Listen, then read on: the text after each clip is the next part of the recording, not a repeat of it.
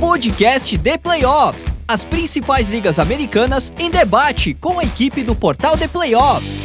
NFL, NBA, NHL e MLB. Podcast The Playoffs. O podcast dos esportes americanos está no ar. Fala galera que curte NFL. Eu sou o Ricardo Pilat, está no ar mais um, uma live do The Playoffs trazendo aqui a live do podcast Domingo de NFL, que durante todo o ano, durante toda a temporada, analisou é, semana a semana as rodadas da NFL. E hoje estamos ao vivo no YouTube com a equipe do Domingo de NFL para analisar as finais de conferência e o Super Bowl definido. Temos mais uma vez Niners e Chiefs no Super Bowl. Falaremos dos dois jogos que decidiram os campeões de conferência e que decidiram também esse Super Bowl. É, já muita gente ansiosa aqui no chat, estou acompanhando, o pessoal reclamando. Tem muita gente que, na verdade, está aqui para reclamar do pessoal do Livecast, né? Que participou na terça, né? A gente fez a prévia da temporada. Eu sou o único dos que estavam na live que está aqui novamente. Então podem concentrar os xingamentos em mim se quiserem. Mas os, é, a gente vai, vai repercutir, vai ler seus comentários aqui, fiquem tranquilos. Vamos é, registrar a indignação de todos aqui. Antes de começar, só lembro né, que este programa é também reproduzido em versão podcast, então estamos em live no YouTube, mas ele também é, está sendo reproduzido nos aplicativos de podcast. Siga-nos no seu aplicativo favorito. E lembrando que esse podcast, esse, essa versão podcast, é editada pelo estúdio WPcom, do nosso amigo Pix, que é o responsável pelas nossas edições há quase sete anos já. E ele pediu para lembrar vocês já que estamos na live, né? Que agora ele tem um canal no YouTube muito legal, com várias dicas para você que quer aprender também a editar áudios, podcasts, áudios comerciais em geral, né? E também conhecer o dia a dia da WP no estúdio. Então procure aqui por Estúdio WPcom no YouTube, se inscreva no canal, ou então acesse o site grupowpcom.com.br barra estúdio, e aí você encontra os canais digitais e todos os serviços oferecidos pela WP. E também é, se quiser tirar alguma dúvida específica, manda mensagem para esse número aqui na tela: 54996205634. Repetindo porque eu gaguejei. 54996205634. Beleza? Então vou começar apresentando a minha equipe aqui, antes de ler as primeiras mensagens do chat, o pessoal, os revoltado, né, com as análises que fizemos aí durante a semana, com os resultados e tal revoltado com a atuação de alguns jogadores. Falando nisso, vou começar então por Amanda Geroldo. Seu destaque inicial breve, por favor, Amanda. Você está revoltada com a atuação, por exemplo, de Lamar Jackson? Ou você acha que ele não foi o principal culpado hoje? Mas rapidamente, porque daqui a pouco você vai esmiuçar um pouco mais, tudo bem? Bem é uma palavra difícil, Rica. Você precisa definir o que é bem. Mas boa noite ao ouvinte. Tá bem, tá com saúde, né? Tá viva. estamos, estamos bem, com saúde, isso é o mais importante. A gente tem condição de ficar bravo por causa de um time de NFL. Acho que isso é o mais importante. Mais uma boa noite para o ouvinte. Boa noite para você, Rica. Boa noite para o Fábio. Boa noite para o Fê. Meu destaque inicial é, vai para realmente o, o, aspecto que faz os times ganharem os jogos nessa parte final da, da, temporada, que é o aspecto psicológico. Então, acho que isso é uma, uma coisa em comum que a gente pode ver nos dois times e de formas diferentes, né? Os Ravens, eles não tiveram psicológico para brigar e os Lions, eles saíram na frente e não tiveram psicológico para segurar. Então, são, são dois aspectos aí que acho que a gente pode falar mais para frente depois. E fechando o meu destaque inicial, vai pro lindo, pro maravilhoso, pro perfeito Kyle Hamilton. Obrigada por tudo. Desculpa pelo jogo de hoje, mas realmente você, você jogou bem apesar de tudo. É isso que importa. Obrigada por terem deixado ele cair no draft para nós. Eu estou muito feliz com o Kyle Hamilton e é só isso que eu vou focar nesse momento. Oh, hoje é um dia de muita tristeza para todos aqui na live, tá? Me desculpe, torcedor dos Niners, dos Chiefs, mas é, Amanda tá triste pelos Ravens. Eu tô triste porque erramos o nosso Super Bowl Challenge. Eu já tava feliz que talvez tivéssemos Ravens e Lions. E é um dia triste, por exemplo, para Fábio Garcia, que está aqui com a gente, porque de novo ele vai ter que aguentar o Kansas City Chiefs no Super Bowl. E pior ainda, jogando em Las Vegas, né, Fábio? Tudo bem também? Eu sei que não tá bem, mas tirando isso. Ah, tudo ótimo. Eu acho que é, é um, um mérito absolutamente gigantesco de Kansas City. É, a gente falou muito, muito ao longo dessa temporada, a gente falava aqui, eu, Fernando, principalmente, é, essa AFC é dos Chiefs até que se prove o contrário, e, e não, não conseguiram provar o contrário, né? Mais um ano que realmente não conseguiram fazer isso. E aí tem um mérito gigantesco de um Chiefs que a gente pode já tratar como uma dinastia, isso é um debate que as pessoas têm. Eu até nem, nem vou entrar nisso, mas é um Chiefs que sabe vencer de formas variadas, e eu acho que isso é um. É um é, é uma qualidade realmente muito incrível desse time, desse, desse, desse período de Kansas City, né? Uh, inicialmente venciam com o Mahomes lançando bomba para tudo que era lado, Tariq Hill, depois uh, o time uh, acabou trocando o Tariq Hill e venceu, adaptando um pouquinho mais seu ataque para fazer passes curtos e já trazendo um pouquinho de corridas. Hoje não, hoje o time tem um jogo terrestre que, que vai bem até com, com a Zaya Pacheco e tem uma defesa absolutamente de elite. Né? Aquele primeiro título lá do Patrick Mahomes, a defesa ela foi muito bem na segunda parte da temporada, ali nos playoffs e tal. Uh, Frank Clark surgiu muito bem naqueles playoffs para assumir uma posição de destaque, é, mas esse ano não, esse ano a defesa ela foi bem o ano inteiro, ganhou muitos jogos para os Chiefs e, é, e é, com certeza é uma unidade para a gente ficar de olho. O Steve Pagnuolo fez um trabalho formidável. Eu acho que é mais do que merecido os Chiefs chegarem nesse, nesse Super Bowl. É, os Niners eles não têm, acho que uma é, uma, uma, caminhada de pós-temporada tão, uh, tão firme, mas eu acho que também isso é uma coisa que a gente talvez possa sentir porque os Chiefs vêm vencendo, né? Então a gente confia mais que eles vão, continuar vencendo. É, eu acho um, um, belíssimo Super Bowl que se reedita quatro anos depois, vai acontecer lá no, no estádio dos Raiders, e eu espero um belíssimo jogo. Os 49ers abrindo, neste momento, dois pontos favoritos, né? Segundo as casas de apostas, não, não segundo o Fábio, obviamente, né? Exatamente, né? Casas de aposta já colocando aí esse favoritismo. É, e também mais um que tá triste aqui é Fernando Ferreira. Ele que tem praticamente como segundo time o Detroit Lions, bancou desde o começo. Ele que já estava até fazendo cortes por conta própria de tudo que ele vem falando dos Lions aí há anos, né? Inclusive naquele pós-Super Bowl do ano passado, que ele cravou Lions no próximo Super Bowl.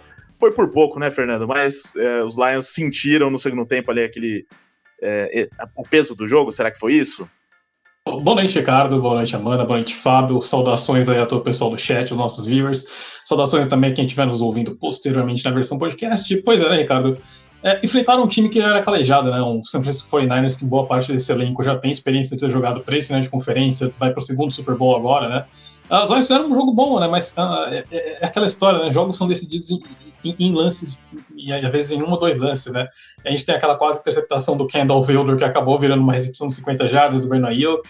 Uh, depois a gente teve o, o, o fumble do Jameer Gibbs, né? Então acho que foram, foram ali dois lances que mudaram realmente os rumos da partida, né? Mas no geral acho que é, foi uma, uma baita campanha do Detroit Lions, né? Acho que o time pega experiência, sai mais cascudo desses playoffs. É, é um time jovem que é, tem, uma, tem uma final de conferência duas vitórias nos playoffs agora na conta, né? Então Acho que é um time que volta melhor para o ano que vem, né? Mas foi, foi divertido enquanto durou o hype train dos Lions, né? Agora não tem mais motivo para ter hype train porque os Lions são um time bom, então acho que agora já não, é, não tem mais motivo ali para a gente para manter essa brincadeira. Mas enfim, foi, foi bem divertido. Acho que é um time que a gente vai ter que prestar atenção nos próximos anos, né? Mas o destaque inicial fica para Patrick Mahomes, né? Mais um ano que Patrick Mahomes vai para o Super Bowl quarto Super Bowl aí do, do quarterback do Kansas City Chiefs, né? Essa era aquela temporada que realmente parecia que os Chiefs não iriam longe. Mas ali, quando ganharam dos Bills, eu acho que a temporada virou, tá? Ali eu acho que os Bills eram o único time na NFC que tinha condições de parar os Chiefs, de fato. Não conseguiram, e ali acho que era o momento que os Chiefs precisavam para embalar, né? Então, quando esse time chega, ele chega sempre com perigo, né? Como o Fábio destacou, a, a, enquanto o Patrick Mahomes estiver lá, a, a continua sendo dos Chiefs, até que algum time prove o contrário, né? Pela quarta vez nos últimos seis anos, esses times não conseguiram provar o contrário, né? Então teremos Kansas City Chiefs novamente no Super Bowl e francamente ali com todo respeito às casas de aposta, mas como favoritos ali ao título novamente. Quem sabe até lá as casas de apostas pensem melhor aí nesse favoritismo, pense nesse fator Patrick Mahomes, né? Esse ano os Chiefs pela primeira vez na era Patrick Mahomes tiveram que jogar partidas fora de casa nos playoffs. É, contra dois adversários duríssimos que, é, que são muito difíceis de vencer jogando fora de casa e ganhou as duas é, até com certo. É, não sei se domina a palavra, mas com autoridade. Então é um time que a gente realmente precisa respeitar e que chega nesse Super Bowl com totais chances de ganhar. Mas daqui a pouco a gente fala né, da previsão do Super Bowl. Antes eu. É, a gente vai falar dos dois jogos que rolaram nas finais de conferência. E, claro, que eu vou dar espaço para vocês no chat que estão aqui já com um trilhão de mensagens. Então já vou deixar uma dica para vocês. Ó. Vocês que querem que a sua mensagem seja lida com certeza, que a gente pare e leia o que quer que seja que você mande, de preferência de NFL, tá? Você tem que enviar superchat. Enviando superchat, você tem prioridade nas suas mensagens aqui. A gente lê a sua mensagem para tudo que estiver fazendo. Até se você quiser mandar mensagem do seu time que já foi eliminado faz um mês, tipo o meu New Orleans Saints, manda aqui que a gente para, no, se dane o Super Bowl, a gente fala do Saints. Mas aí tem que mandar um superchat. Superchat é aquele recurso, né? Você manda o chat ali com um valor junto, a partir de dois reais, então assim, um valor baixo, mas que ajuda o nosso trabalho e também faz com que a gente tenha mais facilidade de identificar aqui os comentários, tá? Fica então essa dica. De qualquer maneira, vamos lendo também algumas mensagens do chat na medida do possível, tá? Então fica essa dica aqui. Deixa eu ir lendo as mensagens no chat. É, enquanto isso, o que der, né, para ler. Vamos ver o que eu consigo pegar aqui. É, ó, já uma ótima para começar já. Cadê, Diogo Neto, cadê o comentarista gênio que disse que Detroit era favorito e que São Francisco era o mais fraco? Era mais fraco. Comentarista gênio arregou e nem apareceu. Então, eu acho que ele tá falando aqui do Luiz, né? Nosso Luiz é um cara muito querido, né? Ele participa do, do livecast, um pouco polêmico, talvez, em algumas opiniões, né? Mas ele não falou isso, né, Diego? Ele disse apenas. Ele colocou. A gente fez ali um palpite, né, no final do programa. E ele colocou o Detroit Lions, né? Ali, cada um com a sua opinião. E a gente fez o cara a cara, né? O cara a cara que deu mais polêmica, porque aí colocamos ali em debate o grupo de recebedores das duas equipes, quarterback, defesas tal. E ali eu, eu, houve algumas discordâncias principalmente ali em relação à torcida dos Niners. Mas se a gente pegar o que foi o jogo, do jeito que o Diogo falou aqui, parece que foi 50 a 0, né, para os Niners, mas não, né? Foi 34 a 31 de virada na raça. Foi um jogo muito difícil, os Lions talvez tenham sentido mesmo no segundo tempo, mas não foi um jogo fácil, né? Acho que o Detroit Lions mostrou que poderia ter ganhado esse jogo é, em determinadas circunstâncias. Se o, o Dan Campbell talvez fosse um pouco menos ousado hoje, talvez tivesse ganhado o jogo. A gente vai discutir tudo isso daqui em instantes. Mas só para é, constar também que o Luiz ele participa da equipe do Livecast, tá? Ele não arregou, não. Ele apenas não estava escalado para hoje, está de folga, tá? Mas se tudo der certo, ele estará na live prévia do Super Bowl daqui a é, 10 dias, né? Nessa semana não teremos livecast, tá? Teremos folga, né? Assim como o pessoal na NFL. Voltamos na outra terça com a live de prévia do Super Bowl. Então, de qualquer maneira, obrigado, Diogo. Deixa eu ver o que mais tem aqui de comentário antes da gente passar para a equipe. É, Wanderson Assis, dá o prêmio, jogou de igual para igual para os Lions. KKK. É, nem isso, né? No segundo tempo foi pior que isso. É, o Cícero Moura, o canal é diferenciado. Excelente comentário, muito obrigado, Cícero Moura. É, o Rick095, cadê o Gardner Johnson? Tenho que me despedir dele com um tchauzinho, né? Ele deu um tchauzinho logo no primeiro tempo ali, foi um pouco precipitado, né? Emocionado, nosso Gardner Johnson. Deixa eu ver o que mais. Matheus Silva. Verdade, Cícero, nem sei o que. Ah, o Cícero mandou antes aqui: o ataque dos Chiefs é muito ruim, até a torcida sabe. Aí o Matheus falou: verdade, Cícero, mas se você tem Mahomes e Kelsey, você tem enorme chance. Então é difícil falar que um ataque é muito ruim quando tem Mahomes e Kelsey, né? É... E a linha ofensiva jogando o que jogou hoje, né, cara? Que faz parte, né, da, do ataque e parte importante. É, o Chiefs no playoff é outro time, né? Não dá nem para comparar o que era no, na temporada regular com esses jogos de playoffs até aqui. É, o Gustavo Catala. E aí, moçada, todo mundo tirando o meu Chiefs pra nada. Para ser justo, não foram só vocês. O Gronk disse que era impossível o Chiefs ganhar dos Ravens. Podem pesquisar, o Dan Campbell é completamente louco. Tá vendo? Se até o Gronk falou isso, imagina o Luiz, né? As coisas que o Luiz fala que o Gronk é um pouco mais maluco que o Luiz. Mas impossível, aí realmente, se o Gronk falou isso, ele tava muito louco, né? Impossível seria o meu. Os Saints ganharem dos Chiefs, talvez. Ou os Raiders ganharam. Os Raiders ganharam, né, Fábio? Ganharam dos Chiefs na temporada regular. Vamos respeitar. Vamos respeitar. Dá pra dizer Só que ganharam, né? Com dois, com dois touchdowns defensivos, que meu, meu quarterback não conseguiu completar um passe depois do primeiro quarto. Mas vitória é vitória.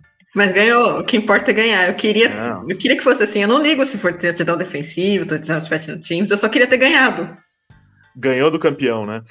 É, o Claudinei Machado, cara, não entendo porque todo mundo vai contra os Chiefs. Era assim com os Patriots também? Era, era pior, né? Na verdade, porque os Patriots ganharam muitos títulos, os Chiefs com essa dinastia atual, né?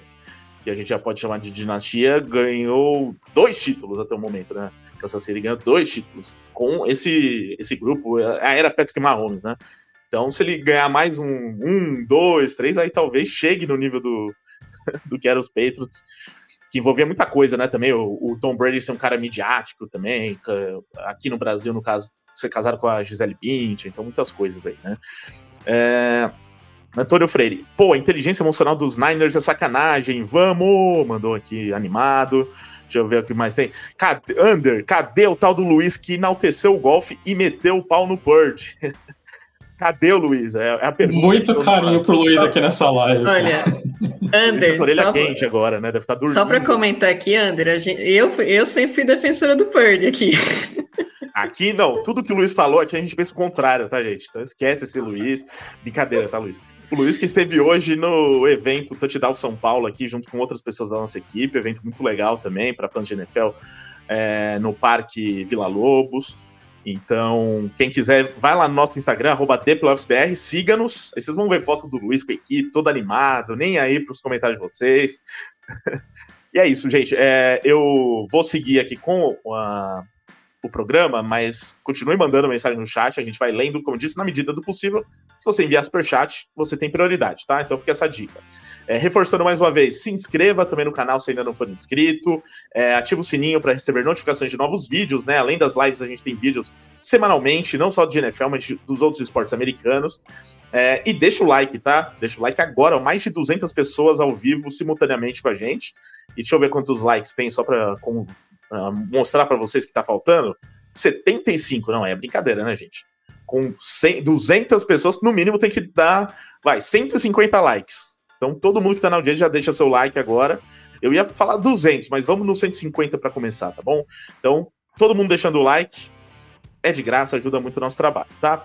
É, e também, é, mais uma vez, fica aquela dica para que você siga-nos no, nos canais de podcast nós estamos nos principais agregadores, né? Esse programa está sendo publicado como podcast. Obrigado a você no futuro que nos ouve em versão podcast. Ó, percebi que eu tô sem a luz ligada aqui, ó. Agora tô parecendo até melhor, hein? Ó a diferença. É, e então, você que gosta de, do programa na versão podcast, siga-nos. Estamos lá também com programas semanais de NFL e com programas dos demais esportes americanos, NBA, MLB, NHL. É, e nos principais aplicativos, tá? E por fim, grupo de NFL no WhatsApp. Serão duas semanas longas aí pra gente que gosta de NFL até o Super Bowl. Enquanto isso, você entra no nosso grupo de NFL e debate sobre o Super Bowl, sobre off-season, sobre draft, sobre tudo que você quiser relacionado ao NFL. No nosso grupo no WhatsApp, é só mandar mensagem para 11 9 4666 8427. Diz que ouviu o livecast de playoffs e que quer falar com a gente e debater NFL com a gente. Então, chega de merchan, vamos ao que interessa. Inclusive, chegou um superchat aqui enquanto eu falava. Como eu disse, superchat tem prioridade. Então, prioridade para o Moonlet, que mandou aqui pra gente superchat. Muito obrigado, viu, Moonlet? Façam como ele, mandem suas mensagens no superchat, que a gente dá o, o, uma moralzinha acima. Então, mandou um salve, falou que é sofredor dos Bengals. A decisão dos Lions de fazer a quarta descida com a chance de empatar o jogo foi o ponto-chave para a vitória dos Niners? Então já vou aproveitar essa pergunta aqui para iniciar a análise do jogo. É, 30, é, 34 a 31 para o São Francisco 49ers. Uma vitória de virada que parecia até improvável em dado momento, porque o primeiro tempo terminou 24 a 7 para os Lions, mas no segundo tempo foi um atropelo né, dos Niners e a virada veio. É, eu tinha programado para o Fernando começar, então, Fernando, você começa, porque para falar de Lions, ninguém melhor do que você aqui, né? Então você já aproveita e responde a pergunta do Munlê sobre essa decisão aqui da, de quarta descida, que foram duas decisões, né? Foram dois momentos chave ali em que poderia pelo menos ter chutado um field goal, não fez isso. É, e os dois ali, para mim, foram bastante questionáveis, mas assim, a gente conhecendo o Dan Campbell, a gente sabe que é o normal dele. Só que será que numa final de conferência ele deveria ter feito a mesma coisa? Pensando no momento do jogo, talvez mais ainda naquela segunda oportunidade em que o momento do jogo, é, você fazendo um field goal, você empataria o jogo, e aí uma partida, pelo menos dá um pouco mais de tranquilidade pela reação que vinha fazendo ali o Detroit Lions. Então, responde essa pergunta, faz sua análise do jogo. Depois quero ouvir também Amanda, Fábio sobre o jogo e sobre o Dan Campbell. Bom, Ricardo, então começando aqui pelo superchat do, do nosso Vermonlet, né? Uh, eu acho que, uh, assim, é, a gente pode, pode, sem sombra de dúvidas, apontar né, que foi um, né, Campbell talvez tenha abusado um pouquinho de agressividade, né, Ricardo? Como você destacou, principalmente, acho que a segunda, é, a segunda quarta descida ali foi bem, foi bem ousada e talvez desnecessária. Mas esse é o Detroit Lions, né? Essa é a característica do Detroit Lions. Uh, é, é, basicamente aquela fábula do escorpião e do sapo, né? O Detroit Lions morreu fiel à sua natureza ali, né? Uh, o Dan Campbell chegou no Super Bowl porque era o técnico que mais arrisca quartas descidas da NFL e teve muito sucesso nisso na, durante a temporada regular, né? Eu acho que a gente vai, eu acho que vale trazer um ponto aqui sobre a forma como o futebol americano, principalmente a NFL, evolui, né? Hoje, eu acho que a gente está caminhando para o futebol americano com um jogo de quatro descidas hoje, tá? Eu acho que a gente vai, vai ter uma transição em que o, os kickers são utilizados em situações extremamente específicas específicas e esporádicas, mas é, é, é, um jogo de, é um jogo de números, né? O americano gosta muito das coisas de estatística e de número. E estatisticamente é comprovado que arriscar uma quarta descida, na maioria das vezes, vai te colocar mais próximo da vitória. Uh, é uma agressividade que às vezes pode não se pagar, é verdade, pode não se pagar como se pagou para os Lions hoje, mas se pagou até aqui, né, chegando nesse final de conferência, né? Então acho que os Lions não teriam chegado tão longe se não fosse pelo Uh, roubando aqui uma expressão que o Mike Tirico, né, o narrador da NBC, usou na, na, no Divisional Round. Se não fosse pelo lado do Dan Gamble, né, do Dan Campbell, né, eu achei absolutamente genial esse trocadilho, mas é bem a cara do Dan Campbell, né, ele é um cara que arrisca, ele é um cara que não tem medo de ousar. Os Lions são um time que arrisca um fake punch no próprio território, que arrisca um quarto descida longa. Então é, é, é a característica do time, né, acho que a segunda, acho que a segunda decisão, acho principalmente pela chamada ali na segunda decisão, porque os Lions limitaram bastante os opções de Jared Goff ali, cruzando aquelas rotas no meio do campo, né? Então o Jared Goff não tinha muito para onde ir ali. Acho que a, além da decisão, a chamada foi ruim. Mas a primeira eu acho que fez sentido, tá? Eu acho que ter, teria ido da mesma forma.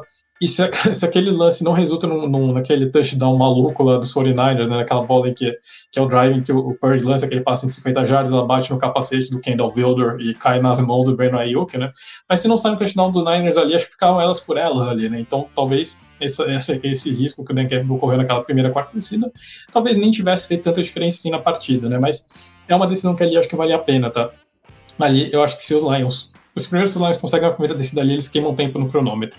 E se eles conseguem a primeira descida e vão para um touchdown, aquele jogo basicamente tinha acabado, né? Então, é, ali eu acho que foi uma decisão inteligente e que só não se pagou porque o, o Josh Reynolds sofreu um drop absolutamente miserável ali, né? Mas era um lance que os Lions tinham condições de converter e provavelmente teria mudado a história do jogo ali. Acho que foi um acerto, foi um acerto tanque pelo ter arriscado e simplesmente acabou não dando certo por, por circunstâncias ali. Né? Agora a segunda chamada ruim, decisão ruim, realmente ali era para chutar, empatar, o momento do jogo era dos 49ers, ali era um field goal, empatar o jogo e de repente tentar é, recuperar a bola. Né? Na segunda realmente eu acho que dos dois lados, tanto do lado das, das, do, dos números, né, do lado analítico, quanto uh, do lado esportivo, eu acho que foi uma decisão errada ali do, do Dan Campbell na segunda chamada de quarta descida ali. Mas de resto, né, o jogo, acho que você destacou, né, Ricardo, os Lions começaram passando o trator ali no primeiro tempo, né, os, os Niners estavam reconhecíveis, parecia que seria uma vitória tranquila dos, dos Lions, né, mas o jogo ele muda muito rápido, né? O futebol americano, principalmente em playoffs, ele tem essa coisa de ser um jogo ainda mais dinâmico do que o normal, né? E é uma questão de, de basicamente dois lances ali que, uh, que mudam totalmente a história do jogo, né? Então, os Lions arriscam uma, essa quarta descida que não dá certo, a bola volta para os 49ers, né? E tem aquele lance maluco que o, acaba, acaba ajudando os Niners a marcar um touchdown no passe longo do Purdy. E depois temos o, o fumble do Jamir Gibbs, né? O Jamir Gibbs que fez um, um jogaço ali.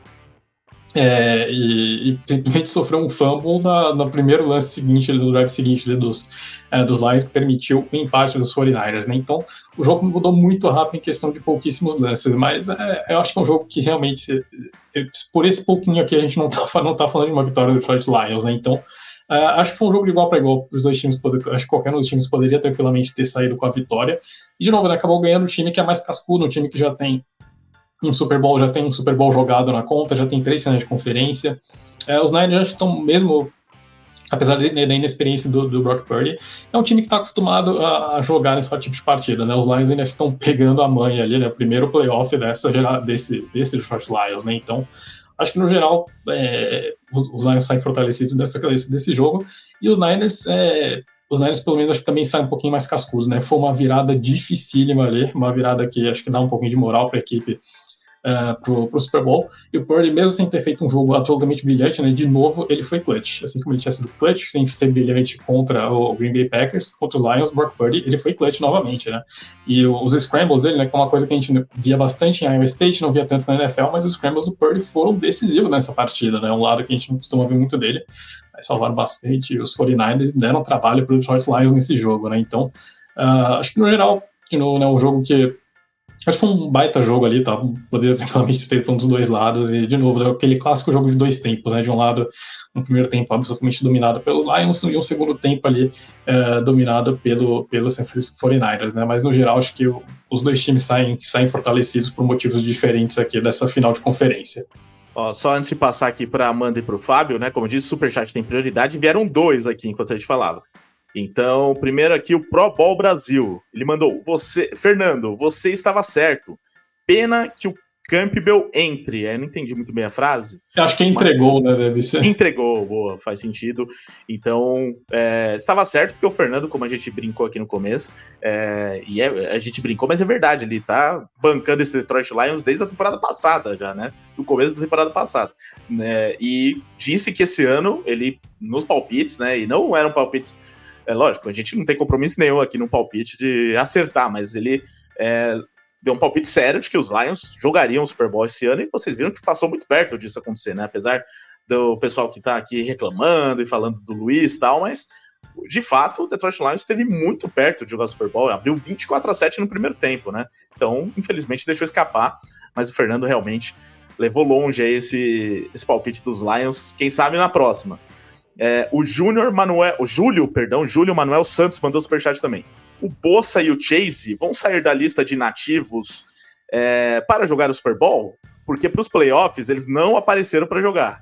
Então tá vendo? Não é só mil maravilhas aí o análise do que tá rolando. É, Chase é o Chase Young, né? É, não, não é tudo mil maravilhas que o, a atuação do São Francisco 49ers, que é o que eu quero também que o Fábio e a Amanda comentem. O Jonatas Machado, mais um superchat aqui, ó, tem vários rolando aqui. É, Jonatas Machado, sou torcedor dos Niners e não estou acreditando nessa virada épica. O que vocês acham que tem que melhorar para tentarmos buscar esse Super Bowl? Um abraço. Já vamos responder isso daqui também. Mas antes tem aqui o Joab Regis, mandou superchat também. Muito obrigado a todos. Continue mandando, hein? Tá vendo que eu dou prioridade para vocês. Parabéns pelo trabalho, obrigado, Joab. E só lembrando que o maior de Michigan é o Wolverines. E, e, e Green Bay, né? Não sei se ele colocou Green Bay e Detroit, não entendi o que é o GB aqui, tá? É, se vocês entenderem, vocês me falam. Detroit é, e Detroit mostraram como não é impossível ganhar esse Niners, mas precisa jogar os 60 minutos. Acho que é só um ponto. Ah, ali são os Packers mesmo. Ali são os Packers mesmo. Green Bay é, Packers. Packers né? Isso, os, ponto... Packers e os Lions mostraram como não é impossível ganhar dos Niners.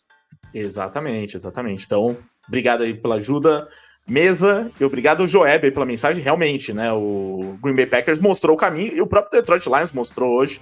É, mostrou como fazer e como não fazer, né? Que foi o que aconteceu depois no segundo tempo.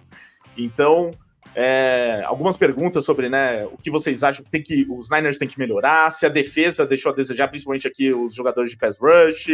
É, enfim, então, bastante coisa para analisar ainda e também do que vocês mais quiserem. Amanda e Fábio sobre esse jogaço final da NFC. Bom, acho que os Niners têm uma lição de casa para fazer, né? Acho que primeiro de tudo é ser um pouquinho mais estável, né? Dar tranquilidade maior para o seu torcedor, né? Porque viradas assim não acontecem a todo instante. A gente viu isso contra os Packers, a gente viu isso contra os Lions, mas não sei se repetiria contra os Chiefs, né? Porque a gente viu que no, no outro jogo que os Chiefs foram um time que dominou bastante o relógio e tudo bem, eu acho que até os Lions conseguiram fazer isso de certa forma no primeiro tempo, mas o, os 49ers podiam ter, um, ter tido um jogo mais tranquilo, né? Tinham condições para isso. Precisa envolver mais o George Kittle no ataque, né? Ele sumiu boa parte do jogo. A gente até tava brincando, cadê o George Kittle? É, o que, que aconteceu? Porque ele não. O Kai Yushi, que é fullback, estava recebendo passe e ele não estava recebendo passe. Então, assim, George Kittle é um dos principais recebedores do Purdy ele precisa ser acionado. E o próprio Purdy tem que jogar melhor, tá? Ele foi clutch sim. E, vocês sabem que eu gosto do Purdy. ele foi clutch sim. No segundo tempo ele jogou muito bem, inclusive jogando, é, correndo pelo chão nos scrambles. É, eu até, até brinquei, falei que ele, ele, baixou a extensão do pacote de Josh Allen, porque teve um, uma, um scramble ali que ele foi no, no, contra o defensor, tomou o teco e não estava nem aí. Então, mostra que sim, o, o Purdy ele tem essa esse fogo, né, essa, essa vontade de vencer, que eu acho que é importante para um quarterback, principalmente para um quarterback em playoffs. É, ainda mais que ele está no segundo ano dele só, então, é, segundo ano já está em sua segunda final de conferência, é a primeira vez que vai Super Bowl, então é, são, são números bons aí pro, pro nosso senhor irrelevante. Mas a, ele também teve um primeiro tempo bem inconsistente, assim como fez contra os Packers. Só que, novamente, contra os Chiefs, eles não podem dar esse luxo de fazer um primeiro tempo consistente e depois é, se recuperar e ganhar o jogo no, nos erros do adversário, porque na verdade foi isso que aconteceu. Tanto contra os Packers, tanto contra os Lions. Contra os Packers, eles se aproveitaram também de duas interceptações de Jordan Love e da inexperiência dos Packers, né, que deixaram o, o jogo correr, o jogo fugir do controle. E contra os Lions foram tantos tiros no, no pé dos Lions, assim, não foi só a questão da quarta descida, que aí eu, eu já faço um contraponto pro Fê. É, eu entendo essa, é, essa área, mas a, as estatísticas dizem, as probabilidades dizem que se você arriscar, a chance é maior de converter e você continuar com a campanha. É probabilidade, não é certeza. Se eu tenho. Qual que é a probabilidade maior? Você conseguir uma quarta descida ou você acertar um field goal? A não ser que seu kicker seja o Jake Moody. Aí eu até entendo. É. A gente precisa falar do Jake Moody. Mas.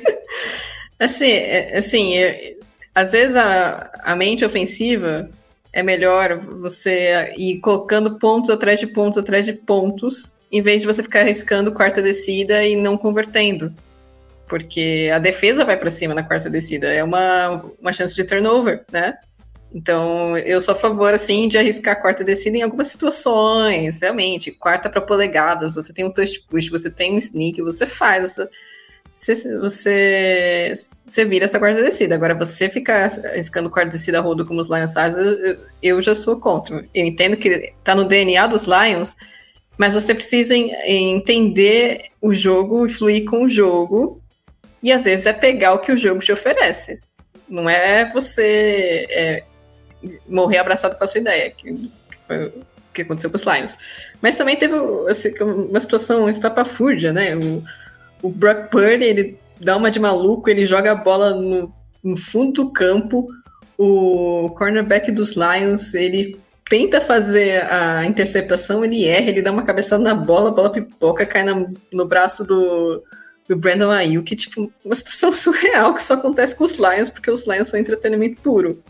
E aí depois a gente tem o, o, o fumble, né, do, do Jamir Gibbs. Chase e Boss aparecer porque nós temos o Burning pipocar. É, em defesa do Chase e do, e do Bolsa, o, o, o Chase ele fez umas boas jogadas para parar o jogo terrestre no segundo tempo. Ele deu uma melhorada. Poxa, eu tô falando que eu tô falando bem do Purdy, cara. Mas acho que não é você, não. Acho que é, é pra gerar, pra. Mas siga, pode seguir. A gente só vai passando é... comentários aqui. Não, beleza. O pessoal tá revoltado no chat, né? Não Sim, pra, é. Não dá pra saber com quem, né? É. Só com o Luiz a gente sabe, o resto. não, mas beleza. E aí o. A bola pipoca, enfim. Deu aquele, é, deu aquele touchdown. O, o Jamir Gibbs sofreu um. Ah, eu, no caso do, do Sandro, concordo, né? Mas o, o Jamir Gibbs, ele sofre um fumble, assim, infantil, né? Ele não, segura, não segura a bola nos três pontos. não sei, ele não. Assim, quando você vai passar no meio dos técnicos, você precisa proteger a sua bola. Você, precisa, você não pode sofrer um, um fumble daqueles. E acho que ali faltou um pouco de maturidade também, é normal. O Jamir Gibbs é calouro, tinha uma vantagem no placar, só que os 49ers foram crescendo nesses erros, né? Então, assim, o mérito dos 49ers crescer no erro dos adversários, punir os adversários pelos erros. O, o Brock Purdy, mesmo quando joga mal, ele vai lá, tem o fator clutch, ele pega a bola de braço no braço e vai lá e vira a situação. Inclusive, eu até me surpreendi com a, com a falta de habilidade dos Niners de marcar a corrida do Purdy. Eu entendo que possa ser um pouco inesperado, mas os, o, os Niners não, dos, Lions iam marcar as corridas do Purdy. Eu entendo que possa ser um pouco inesperado, mas os Lions jogam duas vezes por ano contra o Justin Fields. Eles deviam ter um, alguma, alguma contramedida contra isso, né? Porque o Justin Fields é um dos maiores quarterbacks móveis que a gente tem atualmente, em termos de jogo terrestre. O Purdy não, passa longe do Justin Fields, mas ele estava conseguindo machucar aquela defesa com o, o jogo terrestre dele. E assim, É, aí eu também preciso elogiar a inteligência do Purdy nessas situações, porque ele pegou o que a defesa estava oferecendo para ele. Ele conseguiu virar o jogo. Tudo bem, tem o fator CMC, tem o jogo terrestre também que ajuda, apoiaram os 49ers, mas ele colocou o time em boas condições. Então acho que esse é o, o principal ali. E acho que vai ser até interessante ver quem é mais clutch, quem é o, o Mahomes ou o Purdy, né? Porque é óbvio que o Mahomes, é, por enquanto, ele é, o, ele é melhor que o, o Purdy, é o melhor quarterback da liga. Mas, assim, é, é vai, ser, vai ser curioso, né? Quem, quem é mais virado para a lua. Só um último detalhe, assim, o São Francisco melhorar também é não draftar um kicker na terceira rodada. Essa já foi feita, né, Fábio? Né? Você não tem como repetir agora, né? Então, é, eu acho que o Fortnite precisa melhorar um pouquinho o seu jogo terrestre, né? Respondendo o nosso, nosso superchat ali, uh, o jogo terrestre defensivo, no caso, né? Como a defesa está reagindo. O Aaron Jones fez a festa contra a defesa com um belo sistema de bloqueios da linha ofensiva e, o, e a dupla Montgomery e Jamir Gibbs também fizeram um, um, jogadas bem dinâmicas com consistência, né? Além daquele touchdown uh, do, do Jameson Williams em que ele acaba uh, ganhando mais de 40 jardas ali correndo com a bola. É, então a defesa terrestre do São Francisco 49 vai precisar ser um pouquinho melhor, porque o Isaiah Pacheco ele corre com muita, muita, muita força. E, e a OL dos Chiefs olha, ela tá jogando num nível diferente nessa, nessa season, né? Os tackles são muito criticados e realmente é, parecem estar entregando um pouquinho abaixo, mas aí a qualidade do Andrew Reid e do, do Patrick Mahomes acaba uh, mascarando um pouquinho isso que eles estão uh, deixando de entregar. Né? Mas eu acho que assim, a, a gente está falando muito sobre a segunda vez que o Dan Campbell arriscou numa quarta descida, é, e eu entendo que, que a gente possa questionar aquilo ali, porque ele chutaria um field goal, e, e poderia uh, empatar o jogo. Se ele converte aquilo ali num TD e ganha o jogo, ele é um gênio. Né? Então é, é, meio complicado a gente comentar depois que a obra já está pronta. Né? Eu acho que é, é, é, muito mais fácil, na minha opinião, a gente questionar por que, que ele não arriscou na primeira oportunidade que ele teve.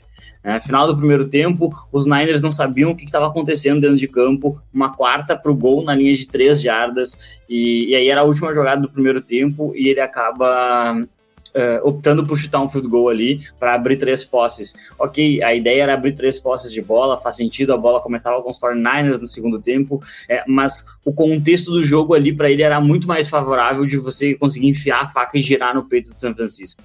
E eu acho que é isso que acabou. Um, é, é, é, engraçado, né? O Detroit morreu por ser o Detroit. Nem tanto. No primeiro tempo, eles poderiam ter arriscado numa quarta descida para três jardas, com um time que estava dominando completamente completamente o, o, adversário, e no final das contas, é, isso talvez possa ter mudado a história da partida, né? Porque se os Lions anotam um touchdown ali, as coisas poderiam ter sido bem diferentes ao longo da, da, da, partida. Então eu não consigo colocar isso tudo na conta do Dan Campbell. Eu acho que uh, de, de, tudo que aconteceu nessa partida, se a gente fosse criticar alguma coisa, eu criticaria muito essa chamada de corrida dentro dos últimos dois minutos na beira da end zone, é, que, que obrigou os Lions a gastar um tempo e aí, obrigatoriamente, os Lions teriam que recuperar um onside kick que ninguém mais recupera na NFL. É, então, o grande erro, na minha opinião, é, é, é, são algumas chamadas que, que não fazem sentido, não fizeram sentido, pelo menos.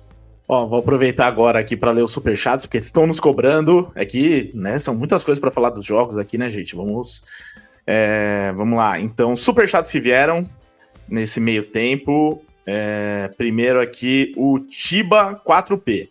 Kansas, é, Niners contra Kansas City, se entrar no buraco como foi contra Green Bay, e a DL no primeiro tempo não vai ter como voltar no segundo tempo. Outro patamar. Go Pack, Go Forever. Então, o Tiba 4P aproveitou para enfiar aqui um Packer verso, né? Deu um jeito de falar dos Packers aqui com toda a pompa. Valeu, Tiba 4P. Acho que ali, acho que ali o DL é Detroit Lions, não é linha ah, tá. defensiva, tá. não. Achei que era DL, então deixa eu voltar Porque aqui. Entrou, entrou num buraco como foi contra Green Bay e Detroit Lions no primeiro tempo. Obrigado, viu, gente? As siglas estão me ferrando aqui hoje, as siglas que vocês estão usando. Mas eu entendo até porque eu sei que o Superchat tem uma limitação ali de caracteres, né? Dependendo do valor. Então o pessoal acaba aproveitando e enviando por siglas. Luiz Eduardo, obrigado, viu, pelo Superchat. Para mim, o que vai definir esse Super Bowl será o que o Purge irá fazer quando for pressionado contra um Mahomes que já está cascudo em playoffs. Acho que será um jogão, porém defesa também ganha jogos. É, e aqui é legal porque a gente tem duas grandes defesas, né? Então, se temos duas grandes defesas, tem algo, você ia dizer algo, Fábio? É, então esse ponto que o Luiz Eduardo traz é bem interessante, porque é, o, Spagnuolo ele gosta muito de mandar pressão.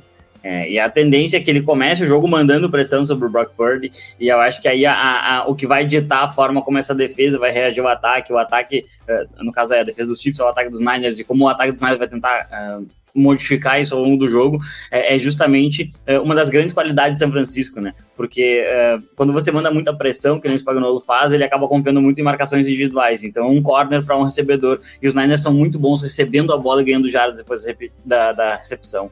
É, então, eu acho que esse ponto, é, que é justamente pega esse gancho que o Luiz Eduardo trouxe sobre a questão da, da pressão que vai ser exercida sobre o Purdy, ela pode ser bem decisiva para uma, uma, primeira descida e estender um drive, é, até para um touchdown em si, ou de repente até porque se a pressão for efetiva para um turnover que pode virar o jogo a favor dos Chiefs, que foi o que aconteceu no último Super Bowl. Né? Os Chiefs estavam sendo dominados pelos Eagles quando o Nick Bolton, se eu não me engano, rouba a bola do Jalen Hurts e recupera um fumble retornado para touchdown. É isso, muito obrigado aí ao Luiz Eduardo. E o último superchat aqui que estava pendente é do mais um do Joab Regis. Ele mandou aqui sobre o duelo de Tyrants.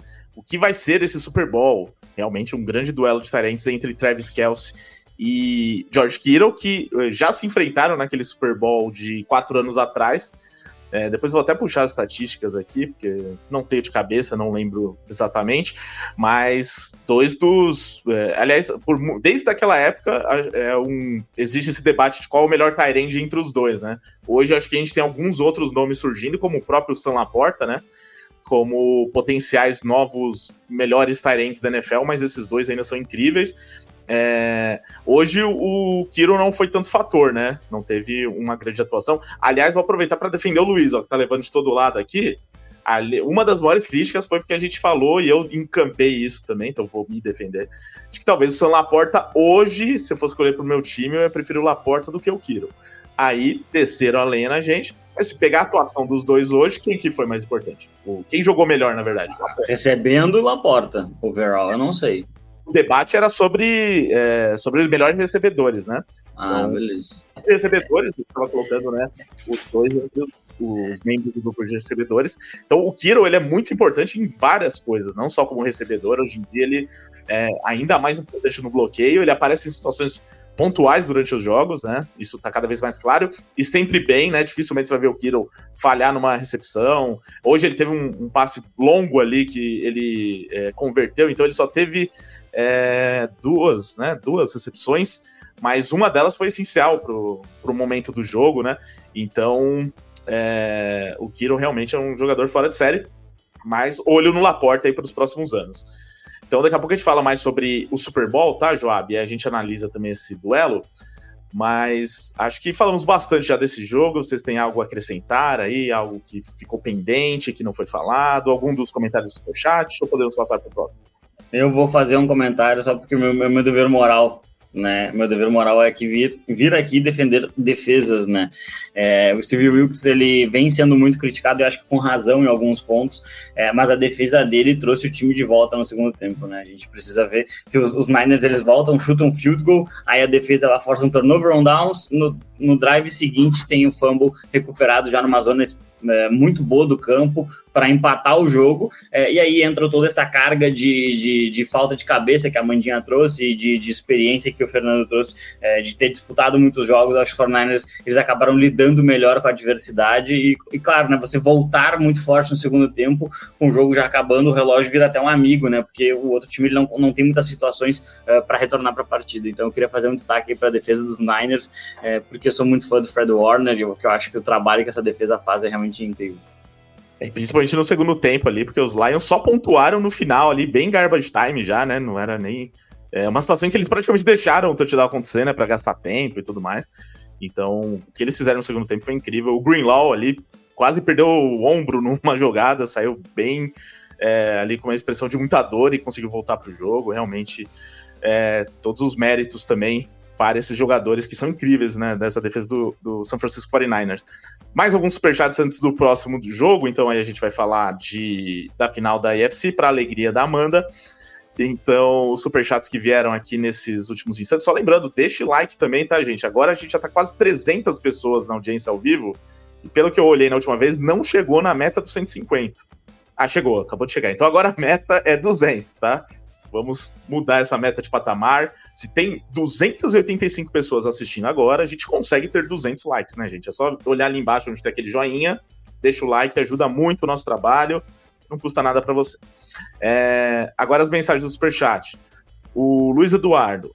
Outra abordagem também é que Mahomes, caso ganhe esse Super Bowl, é, indícios de um baby goat, por mais que seja difícil chegar ao Brady, Mahomes fez, faz tudo muito cedo.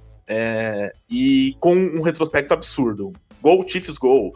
Valeu, Luiz. Ah, com certeza. Olha, Ricardo, eu acho que o paralelo válido, né? Porque a gente precisa lembrar que o Tom Brady também ganhou os três primeiros Super Bowls dele muito cedo, né? Depois teve aquela seca ali, né? Com duas finais, duas, as duas derrotas para os Giants, e depois outra sequência de mais três Super Bowls com os Patriots e um com os Bucks, né? Então, eu acho que existe sim um paralelo aí, por que não, né? Por que não traçar esse paralelo? Né? Obviamente, ainda tem mais quatro Super Bowls ali se o, se o, o Mahomes ganhar esse, né? Então, é, obviamente tem, tem, tem chão para chegar no Tom Brady ainda, mas tem um paralelo, sim, nesse começo de carreira ali. É, eu diria que tem vários, até pelo o Tom Brady, por, acho que a carreira inteira dele ele não teve grandes recebedores, assim, tipo, nunca foi. É, só, teve alguns ótimos recebedores na carreira. É, mas ele nem ganhou o Super Bowl com o Randy Moss, né? Ele ganhou quando tinha outros menos é, brilhantes. É, então, é, hoje o que o Mahomes está fazendo, se ele ganhar o Super Bowl com esse grupo de recebedores, mais uma vez que é, talvez seja pior do que o do ano passado, que já não era grande coisa, ele já ganhou o Super Bowl também quando tinha o Tyreek Hill, aí, né, um, outro, um cara de outro patamar. Então, assim, basicamente o que você der para ele de grupo de recebedores, ele dá um jeito de se virar, de fazer o time render no ataque. E é muito. É, são realmente números expressivos de. Não só os números individuais, né? Mas você levar um time tantas vezes para final de conferência, tantas vezes para Super Bowl, em tão pouco tempo. É, sendo que você não tem um time totalmente dominante em todas as áreas. Ele já chegou lá com defesa ruim, hoje tá chegando com uma defesa muito boa, com linha ofensiva ruim, hoje tem uma linha ofensiva um pouco melhor, mas que também não é a melhor da NFL. Então, ele consegue é, resultados de diversas maneiras, né? É, então, os últimos superchats aqui que vieram. Gilson Soares. Bom dia, galera. Bom dia já pro Gilson. Ó, o Gilson fez o que eu falei, ó. O que vocês acham dos Reigns para a próxima temporada? Se tem superchat e você quer que fale do seu time, tem que mandar. Olha aí. Ricardo, posso responder aqui. essa aqui rapidinho? Com certeza. Então, vai trazer o trem do empolgou, o trem do empolgou o, o low train foi de volta para Los Angeles. Desse, desse, seu comentário. Pois é, é, eu ia guardar essa aqui para live do Super Bowl, né? Mas já que apareceu, os Rams são minha aposta para NFC do ano que vem, tá? Não são minha aposta para o Super Bowl, são, não são minha aposta para ganhar o Super Bowl, mas eu acho que são minha, mas são minha aposta para NFC ali. Qual a sua aposta pra ganhar o Super Bowl do ano que vem? Eu, por enquanto, se não aparecer nenhum superchat, eu guardo pra live do Super Bowl aqui. Suspense, gostei. Mas, gostei. Não, mas peraí, peraí, peraí. Os, os, Rams acabam de perder o seu coordenador defensivo, né? A gente tem que. É, vamos, verdade. Vamos, vamos esperar um pouquinho, ver quem é que eles anunciam ali, né? Vai que volta o Brandon Staley, né? Pelo é... menos o time de wildcard tem tudo pra ser, né? Se o Matthew Stafford ficar saudável. Eles, eles, os Rams, na minha opinião, eles podem tranquilamente brigar com os 49ers na divisão. Tranquilamente. Sim. Sem hum. problema algum. É, ano Eu que concordo. vem é outra temporada, né? Muito. Hum. Podem ter reforços aí, draft, né? Que acho que esse ano os Rams têm escolha na primeira rodada. Tem escolha. Tempo, né? Ah, por enquanto, né? Por enquanto. por enquanto, é. Vai que eles usam essa escolha para trazer outro grande nome, né? Enfim, então, obrigado, viu, Gilson? É, com certeza falaremos muito dos Rams na off-season. E o Pro Bowl Brasil mandou aqui. Vocês são top. Fábio, sempre sensato na análise, sou fã. Olha aí, Obrigado. fã do Fábio. Um beijo gigantesco para você. Eu fico feliz de ser chamado de sensato pela primeira vez na minha existência nesse programa. obrigado, obrigado. Quer dizer que eu tô evoluindo, eu acho. Eu acho. Não, elogiar o Fábio é fácil. Quero ver quem vai vir aqui elogiar o Luiz, falar que ele tava certo, correto nas análises, que o jogo não foi tão fácil assim, porque tá todo mundo falando que parece que foi 50 a 0 pros Niners, mas não, foi um jogo equilibrado. Mas é isso, gente. Cada um com a sua opinião. E essa live aí foi muito legal. Uma live que a gente fez na terça com o Guilherme Cohen, né? Que é comentarista de arbitragem da ESPN. Então procurem aqui caso você não tenha assistido. Tem também cortes, né? Quem quiser ver o cara a cara, só a parte que a gente fez essas análises de quem era melhor dos dois times na, na AFC, na NFC, tem tudo aqui disponível no nosso canal. Por isso que é importante que você é, se inscreva no canal e ative o sininho para receber notificações de novos vídeos, tá? Então vamos lá, agora a final da AFC vitória do Kansas City Chiefs sobre o Baltimore Ravens por 17 a 10. Um placar magro, né? Mas que É, traduz, acho que bem o que foi o jogo, mais uma vez, um jogo de defesas muito fortes e que assim, os Chiefs pareciam pelo que foi no primeiro tempo, que talvez até o ataque seria avassalador, teria mais um jogo de grande pontuação, como a gente via nos velhos tempos, mas acho que foi bem um Chiefs dessa temporada, que em vários momentos ganhou assim com placares magros, é, fazendo o básico no ataque, a defesa segurando, e talvez se precisasse de mais pontos, o ataque vai lá e, e faz quando precisa. Então, meio que jogando para o gasto tal, mas é, a defesa é o grande pilar aí desse time, desse resultado. É, e mais uma vez isso aconteceu. O Baltimore Ravens, que também tem a defesa como seu principal pilar, também conseguiu isso, porque conseguiu limitar defesa, o ataque dos Chiefs a 17 pontos, o ataque com Mahomes, com Travis Kelce. Então tem seus méritos, teve dificuldades no começo, mas acho que depois conseguiu se reencontrar. E só que precisava de um pouco mais ali de, de desempenho, talvez, de alguns jogadores do ataque do Baltimore Ravens. Então vou pedir para que a Amanda comece, porque né, nossa voz torcedora dos Ravens aqui só ela vai poder externar todo, toda a dor do torcedor do Baltimore Ravens, mas com imparcialidade, é claro, analisando esse jogo e explicando pra gente o que faltou para o Baltimore Ravens vencer. Foi o Lamar Jackson, foi o John Harbaugh, foi o Zay Flowers soltando a bola ali, que. É, porque foi. É, acho que tiveram dois grandes momentos ali no jogo, que foi esse da, do Zay Flowers soltando a bola ali quando não podia. E o Lamar Jackson com a interceptação também, quando chegava ali na, na red zone.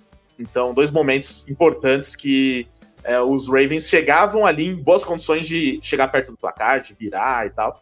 E ali muda não só o, o placar em si, né? Mas o momento, né? Todo momento parecia o Ravens entrando no jogo, aí vem aquele balde de água fria, né? Essa do Zay Flowers foi assim, de cortar o coração. Naquele lance eu falei, acabou, né?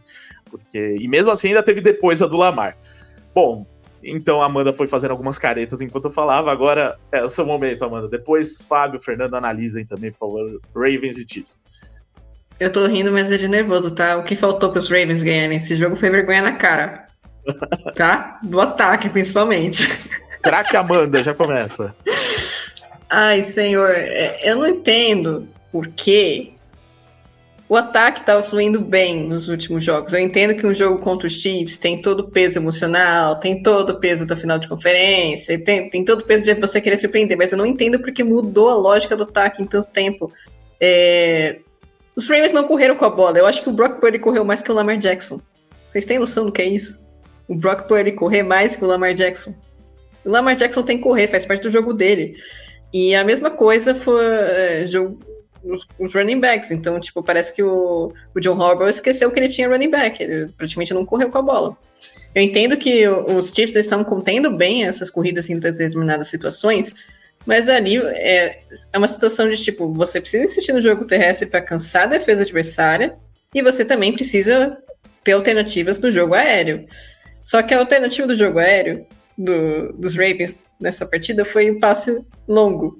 E assim, não dá para você ganhar o jogo com sem jogo terrestre e deixando o Lamar Jackson no pocket para lançar passe longo. Tipo, eu não digo nem pelo passe, pelo braço dele, pela precisão dele, nem pelos recebedores dos Ravens, eu não digo por causa disso.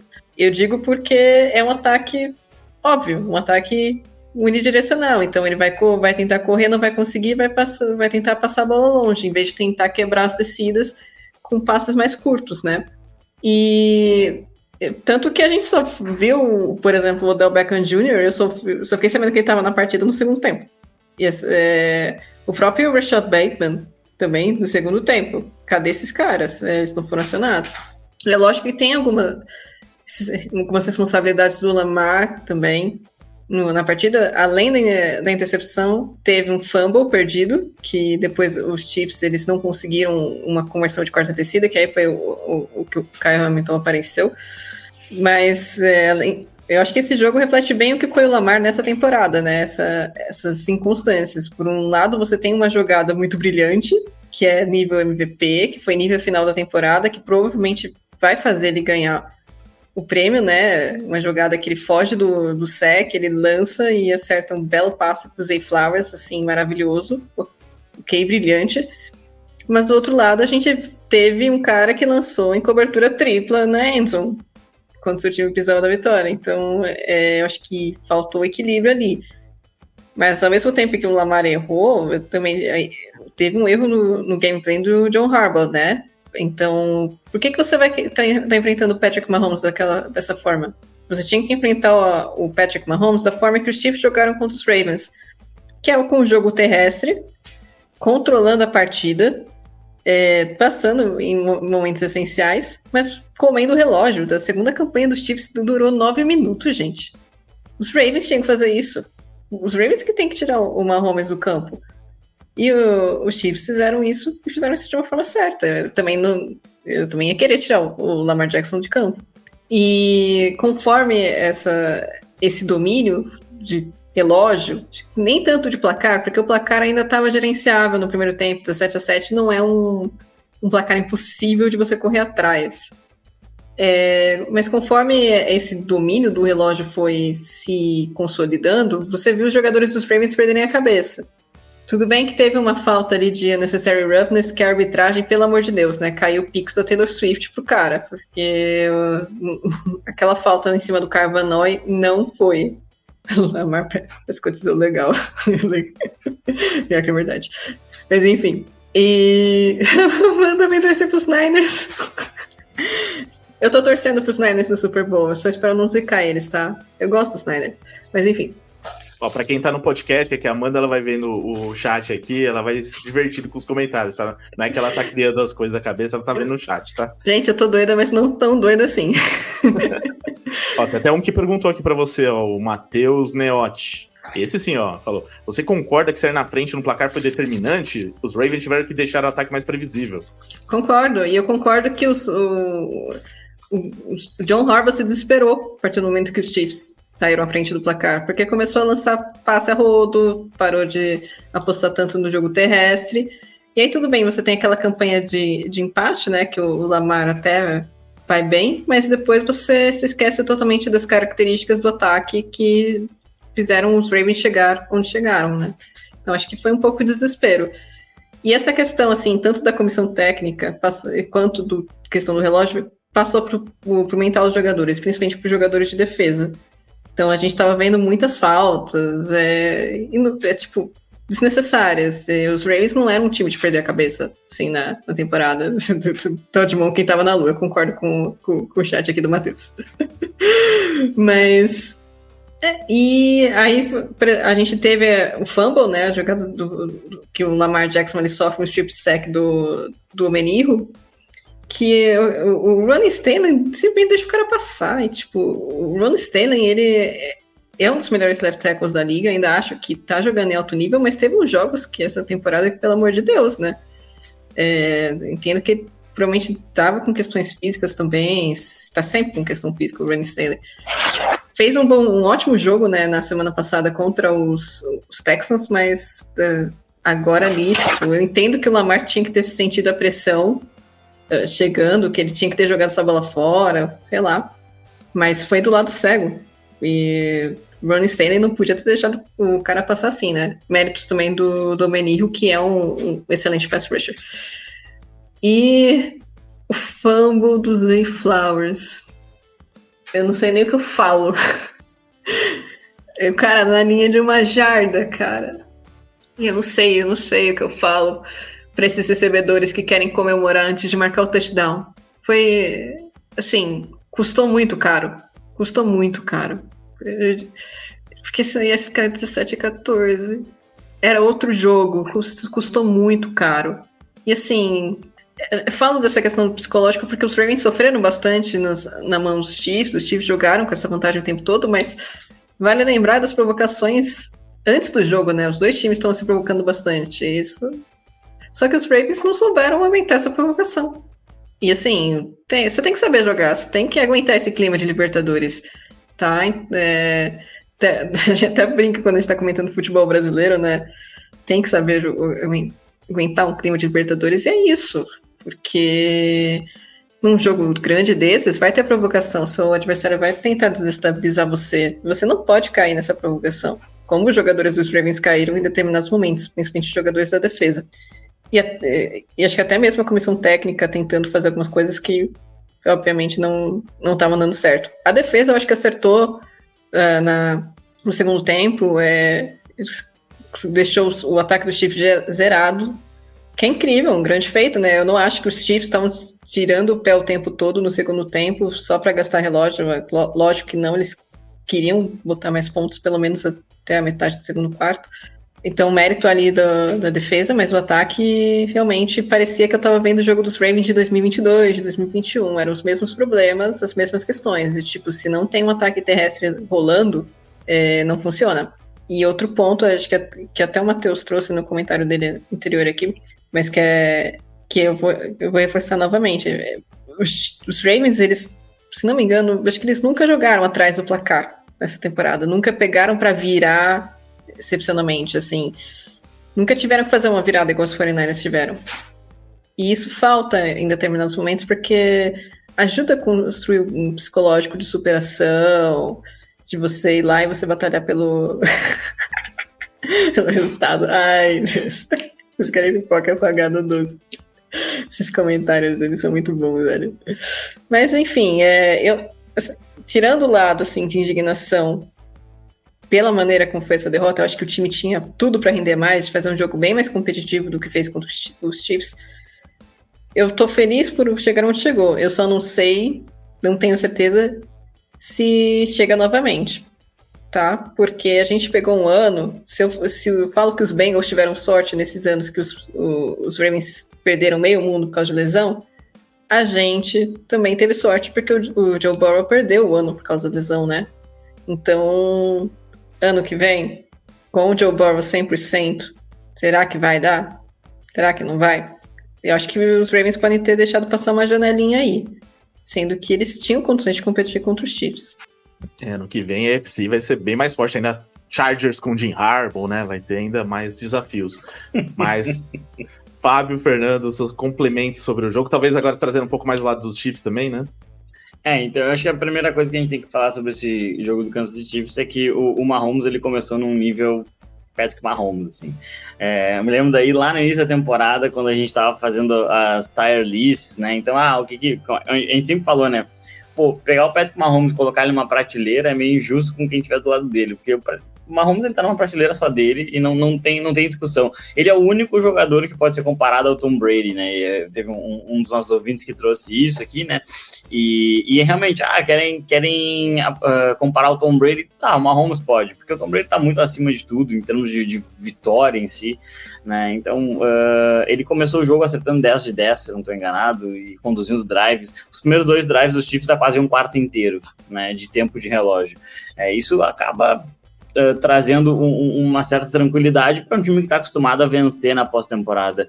Né? O, é, outro ponto que eu acho que, que acaba sendo muito interessante para Kansas City é a gente ressaltar aí é, o recorde histórico de Travis Kelce, né? Ele só passou o Jerry Rice, né? A gente, é, talvez o pessoal não entenda o tamanho disso, né? Porque é uma, é uma estatística realmente inacreditável. Ninguém recebeu mais passes na pós-temporada do que Travis Kelce.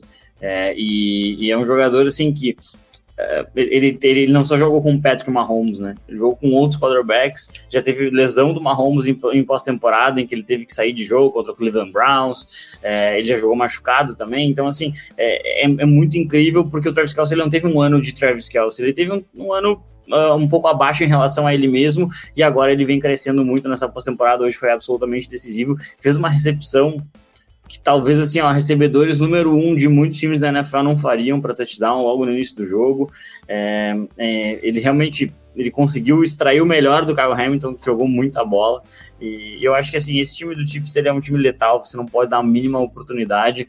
Né? O, o Van Noy.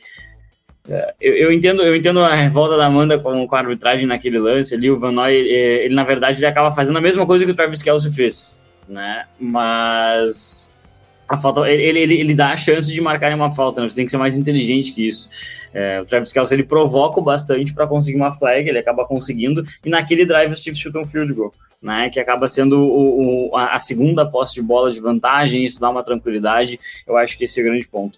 É, e assim, é, é, é, muito ruim você pegar uma derrota em que o seu coordenador ofensivo chamou muito mal o jogo, né, o Spagnolo chamou um jogo defensivo perfeito, acho que foi um pouquinho mais facilitado em virtude do, do coordenador ofensivo dos, dos Ravens é, chamar um jogo tão ruim, mas eu acho que a, a grande questão é, eu sei, é muito fácil cair na cabeça do, do Zay Flowers e dizer que é, ele vai aprender porque ele é Hulk, ele, ele não deveria ter esticado a bola, e se fosse o Bill Belichick ele estaria cortado, que o Belichick proíbe os jogadores de esticarem a mão assim no pé da Endzone. Uh, mas a verdade é que o Legere Smith fez uma temporada absolutamente gloriosa esse ano. É, quando, quando até me perguntaram ali, pô, quem é que eu senti falta no All Pro? Eu senti falta do Legere Smith. Eu achei que ele fez uma temporada de cornerback absolutamente excelente. Uh, é, é, incrível, ele não desiste da jogada. O Zay Flowers não era o jogador dele, ele não desiste da jogada, ele simplesmente ele vem e dá um soco no último segundo. Acho que se ele demora um segundo a mais, o Zay Flowers cruza a linha de, de, de, de gol, era um touchdown e aí não interessa se ele bate na bola ou não. Então, assim, é muito, muito, muito impressionante é, a temporada que a defesa como um todo fez, mas esse, esse jogador, esse cornerback, se eu não me engano, tá ganhando de contrato, ele vai ficar muito rico muito em breve. É, o Legere Snake fez um ano uh, absolutamente formidável. E eu acho que assim a gente tem que entender que times acostumados a vencer eles trazem coisas absolutamente incríveis. É, vocês qualquer um de nós aqui, ah, vamos apostar um, vamos apostar um dinheiro que o, o passe decisivo da partida vai ser pro Valder Scantling. Cara, a gente não faz isso, mas o Patrick Mahomes faz e a bola caiu com uma facilidade para recepção é, que, que não tem o que fazer. Se ele, se ele dropa aquele passe, bom, então aposenta. Não tem o que fazer. A bola caiu macia para ele. Por quê? Porque na hora que mais precisa, o Patrick Mahomes é absolutamente decisivo. Né? Então eu vejo que é, é um time que é, ele é um pouco é, ele é um pouco subestimado porque ele não tem tantos nomes badalados, especialmente na posição de recebedor, é, mas é uma defesa incrível, é a defesa mais jovem da NFL e ela tá performando em nível altíssimo e, e o ataque dos Chiefs, enquanto tiver uma Mahomes ali, você tem que sentir medo. É, eu entendo que no momento os 49ers são favoritos ao Super Bowl pelas casas de aposta, é, mas apostar contra Patrick Mahomes em playoffs, complicado, né? É bom, acho que não, não tem muito mais o que acrescentar em relação ao que o Fábio e a Amanda disseram, né? Trazendo sobre o lado dos Chiefs, de fato, né? Acho como tudo que o Fábio falou é basicamente né, uma, uma defesa absolutamente impacável assim, nessa, é, nessa temporada, né? Realmente, tá o Jerry Need, né? Aliás, acho que ele vai ser um dos pontos-chave do Super Bowl, né? Porque é uma coisa que acho que a gente pode esperar bastante, que a gente viu os Lions utilizando um pouquinho, é, utilizando ocasionalmente ali, é forçar o Brock Purdy a tentar vencer no braço, né? Os Lions usaram marcação individual em alguns momentos. Só que a diferença é que, de um lado, tinha Cameron Cero aqui no Vildor, né? E do outro lado, o, o, a gente vai ter um matchup contra o Ledger Sneed e Trent McDuffie, né? Acho que o, talvez será bem mais difícil vencer esses jogadores num, numa marcação individual ali, né? Acho que esse talvez seja, inclusive, um dos trunfos do, do Kansas Chiefs pelo Super Bowl, né? Os, os Niners vão enfrentar uma secundária bem mais cascuda e bem mais complicada ali, que não vai ceder tantos big plays quanto os Lions cederam ali, né? Não vai ter tantas falhas quanto o Cameron Sutton cometeu ao longo da temporada. É, provavelmente um lance como aquele do Kendall Wiltor, que uh, acabou resultando na, recepção do Brandon Ayuk, que dificilmente aconteceria com Kansas City Chiefs, então uh, eu acho que essa secundária do Chiefs vai ser absolutamente crucial para decidir esse, esse Super Bowl.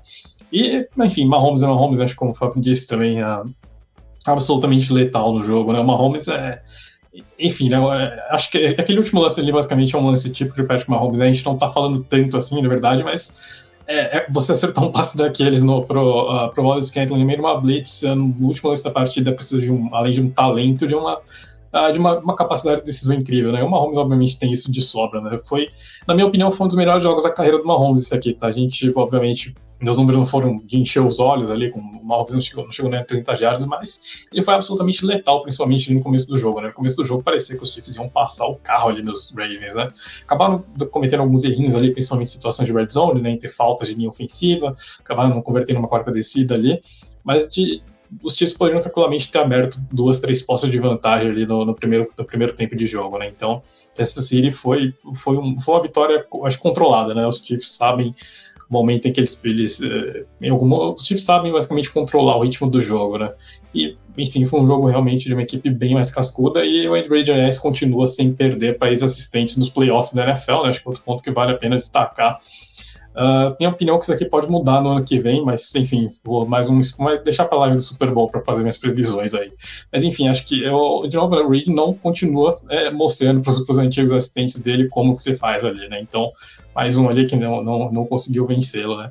E sobre o Baltimore Ravens, né? Acho que um, um comentário ali da Amanda é basicamente é como se fosse um roteiro repetido, né? Mas eu tenho a impressão que a gente vem é, vem vendo a mesma eliminação do Baltimore Ravens em todos os anos dos playoffs, né? Com esse ano passado que o Tyler Huntley era o titular, mas, uh, mas acontece sempre mesmo, né? Os, os, Ravens caem naquele buraco de duas postas e o time não consegue sair daquele buraco. Os Ravens não sabem jogar atrás do placar. Os Ravens só sabem jogar dominando a partida e controlando do início ao fim. Porque os Ravens conseguem estabelecer o time de jogo deles, né? Conseguem correr com a bola, controlar o relógio, gastar, é, enfim, cansar o adversário. É um time que precisa sempre jogar da mesma forma, mas quando os Ravens saem daquele roteiro uh, e o Lamar Jackson é obrigado a, a, funcionar como passador mais tradicional, normalmente o time começa a desandar. A maioria dos, coordenadores defensivos hoje sabe né, que jogar contra o Lamar, você sela os edges ali do pocket para acabar com os scrambles dele e lota o meio do campo, porque é onde o Lamar vai tentar passar a bola, onde estão os principais recebedores dele. Uh, e, enfim, é, e esse plano de jogo sempre acaba colocando em evidência as limitações do jogo do Lamar Jackson, né? Então, quando o, o game plan dos Ravens desanda, o time inteiro desanda e os Ravens não sabem ainda uh, executar um plano B com, com efetividade. Eu acho que esse tem sido um problema frequente. Foi assim contra o Tennessee Titans, foi assim contra o Buffalo Bills, foi assim contra o Kansas City Chiefs agora. Então acho que é uma coisa que os Ravens precisam seriamente é, é, tentar fazer o Lamar Jackson aprender a jogar atrás do placar, porque até agora isso não tem acontecido na NFL. Uh, ah, e, e, acho que é uma coisa que sempre vale a pena trazer, né? Em, janeiro e fevereiro, em algum momento você vai precisar lançar a bola. Pode ser um passe, tá? Pode ser aquele, aquele passe do, do Garoppolo para o Emmanuel Sanders no Super Bowl. Uh, foi o único passe que o Garoppolo precisou acertar naquela pós-temporada inteira e ele errou. Então, mas em algum momento você vai jogar atrás do placar e você vai precisar lançar a bola com efetividade, né? Acho que a gente não tem visto, não tem visto isso é do Baltimore Ravens, a gente não viu isso em nenhuma das eliminações do Baltimore Ravens, né? então, de novo, parece que é sempre aquele, acho que da mesma forma que a gente repete o roteiro do Dallas Cowboys em todos os playoffs, a gente também acaba repetindo é, o roteiro do Baltimore Ravens, só que de outras formas, né? então acho que é, é uma coisa que é, Baltimore precisa encontrar respostas caso realmente é, queira deixar de ser leão de temporada regular e comece a jogar bem nos playoffs, né? mas até agora a gente não tem visto é, esse time ser efetivo em situações que, comuns de janeiro e fevereiro ali. Então, mas sobre esse jogo, acho que é isso que tem para falar. Tá certo. Uma coisa que eu queria só acrescentar antes da gente matar aí o assunto Chiefs e Ravens e partir para o assunto Super Bowl oficialmente, mas é, vocês falaram né, um pouco aí do Kelsey. É, eu queria reforçar ainda mais essa, esse fator Kelsey, porque durante toda a temporada realmente ele foi muito discreto. Não sei se a questão do relacionamento dele aí com a Taylor Swift afetou assim, de alguma forma o foco dele no jogo, mas por tudo que ele vem falando nos playoffs, ele tá muito focado nesse momento nos playoffs, ele tá mostrando isso no, durante os jogos. Então não foi só pelos números, né? Ele teve bons números, né? Mas ele uh, o que ele fez de provocação o tempo inteiro no jogo e desestabilizando, ele foi o principal fator aí dessa, dessas provocações que a gente citou agora há pouco. Então ele mostrou ali muito, ter muita casca mesmo de playoff, o cara totalmente seguro de tudo que estava fazendo. E, Desde antes do jogo até, né? É, antes do jogo já teve com o Just Tunker, que é um cara experiente também, né? Ele, o Mahomes ali, o Mahomes é outro também que sabe muito bem lidar com isso. É, então, mas o, o, fator Kelsey, por isso, mas também o quanto é, ele é importante, porque se os Chiefs não têm grandes recebedores, como a gente falou agora há pouco aqui, é, a gente sabe que todo momento que precisar, o Kelsey vai estar tá, vai tá apto a receber uma bola crucial numa terceira descida, em, em momentos difíceis. Então, é um negócio que o Baltimore Ravens não tem ainda, por exemplo. Não tem. Tem bons jogadores, tem um ótimo Tyrant como Mark Andrews, mas estava voltando hoje, mas não é do nível do Kelsey. O Zay Flowers pode ser um ótimo recebedor, teve bons números também, mas na hora que precisou dele falhou ali, porque é um calouro também. Então, eu acho que os Ravens, talvez ali para o próximo ano, para os próximos anos, tem, já tem uma base muito boa, com uma ótima defesa, com ótimos jogadores jovens, né? Então, tem uma base que para o futuro aí certamente pode dar resultados. Mas seria legal se tivesse mais um recebedor aí com um pouco mais de experiência, não sei, mais, mais alguém para confiar. E claro, o Zay Flowers crescendo aí, ficando né, mais cascudo também com o decorrer da carreira, vai errar menos como errou hoje e vai ser importante. Mas hoje, jogando as duas equipes, de um lado tendo Kelsey e Mahomes, do outro Lamar e Zay Flowers, acho que a gente pode ver a diferença das duplas, assim, pensando no, no quarterback e no recebedor também, é, em diversos aspectos. Então, queria deixar esse comentário também. Acho que podemos seguir aqui para falar do Super Bowl. É, posso é... só fazer um comentário, Rica? Claro. Sabe o que me consola? Porque os Ravens eles vêm evoluindo de, nos playoffs também de uma forma rápida. Porque os Char... tudo bem, não é tão rápido quanto os Chiefs e tal, mas se você for pegar, por exemplo, contra os Titans na, naquela ocasião no Divisional Round, eles também sofreram com essas provocações o tempo todo e no ano seguinte venceram os Titans. Depois eles enfrentam os Bills no Divisional Round e perdem. Esse ano, eles. Eu, eu nem vou contar no, no, no, outro ano, porque, pelo, menos, pelo amor de Deus, os Ravens estavam jogando com o Tyler Huntley, titular de quarterback. Tava, o, que, o que virasse ali era lucro. Mas eles viram, com, mas contra, no, no Divisional Round contra os Texans, eles conseguem ganhar. E tudo bem, é, tem uma grande diferença entre os Texans e os, os Chiefs nos momentos. Mas de qualquer forma, é um jogo de playoffs. Você tem que ganhar, você não pode deixar o adversário levar. E nessa final de conferência, eles apanham os Chiefs. Então, eu acredito que na próxima final de conferência, ou pelo menos no próximo jogo contra os Chiefs, em uma situação de playoffs, eles já vão mais cascudos. Eu espero que haja esse desenvolvimento, né? Que eu acho que é necessário.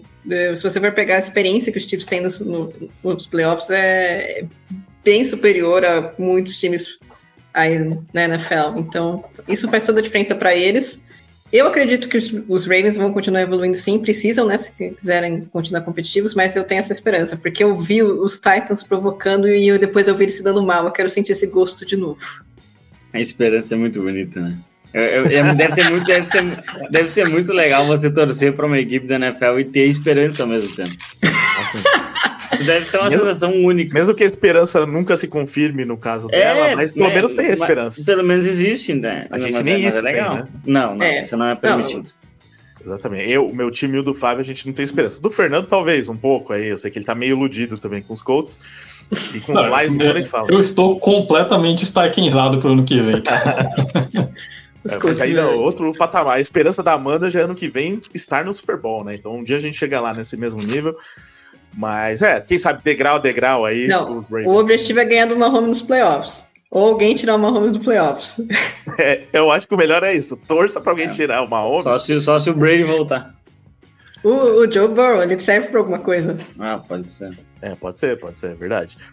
Então, é, agora sim a gente vai falar do, do Super Bowl, né? Primeiras impressões antes de fechar o programa. É, porque teremos o nosso livecast na semana que vem, não teremos nessa terça, repetindo então, né, para vocês que gostam das nossas lives, não teremos livecast na terça, semaninha de folga aqui para equipe.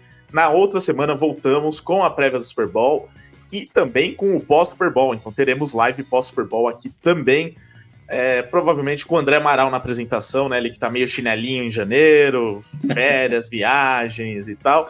Mas tudo der certo, ele volta pro, pro Super Bowl, volta, né? E o cara, quando é estrela e tal, só quer jogar. O jogador cara é complicado, né, Ricardo? Não, esse é complicadinho. Então a gente só tá. O, vai pagar para ele estar tá aqui pelo menos no Super Bowl para falar desse jogaço entre Niners e Chiefs como nossa equipe vai falar agora também. Então, aquele básico de primeiras impressões, já vou até aproveitar um superchat que chegou aqui, que é do Alan Ferreira. Qual o palpite de vocês para o Super, Super Bowl, Chiefs ou Niners? Então, é basicamente isso. Primeiras impressões de vocês para esse jogo. Como vai ser? Vai ser mais defesa? Vai ser mais ataque? Vai ser os dois? Vai ser jogo corrido? Eu tava até olhando o Super Bowl de a reedição, né? É, o Super Bowl 54 porque perguntaram dos Tyrands, né? O, o George Kittle teve quatro recepções e 36 jardas e só. Travis Kelce teve é, seis recepções, 43 jardas e um touchdown naquele jogo. Então foi um pouquinho melhor, não muito nos números, mas conseguiu um touchdown importante naquele jogo, né? Mahomes foi um jogo que ele sofreu duas interceptações, né? Então nem foi o melhor jogo dele de Super Bowl se a gente comparar aí com outros. É, o Garópolo ali também teve duas interceptações, né? Em alguns momentos cruciais ali do jogo, deixou a desejar. E a gente viu por que, que não podia ser o Garópolo o quarterback titular dos Niners.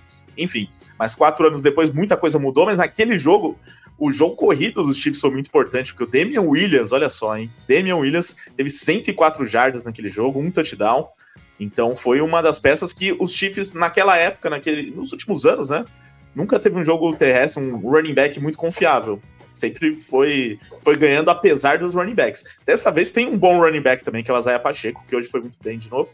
Então pode ser um fator. Então vou pedir para o Fábio começar, porque os demais começaram os outros assuntos. Fábio, é com você. Primeiras impressões do Super Bowl e seu palpite para responder o Alan Ferreira.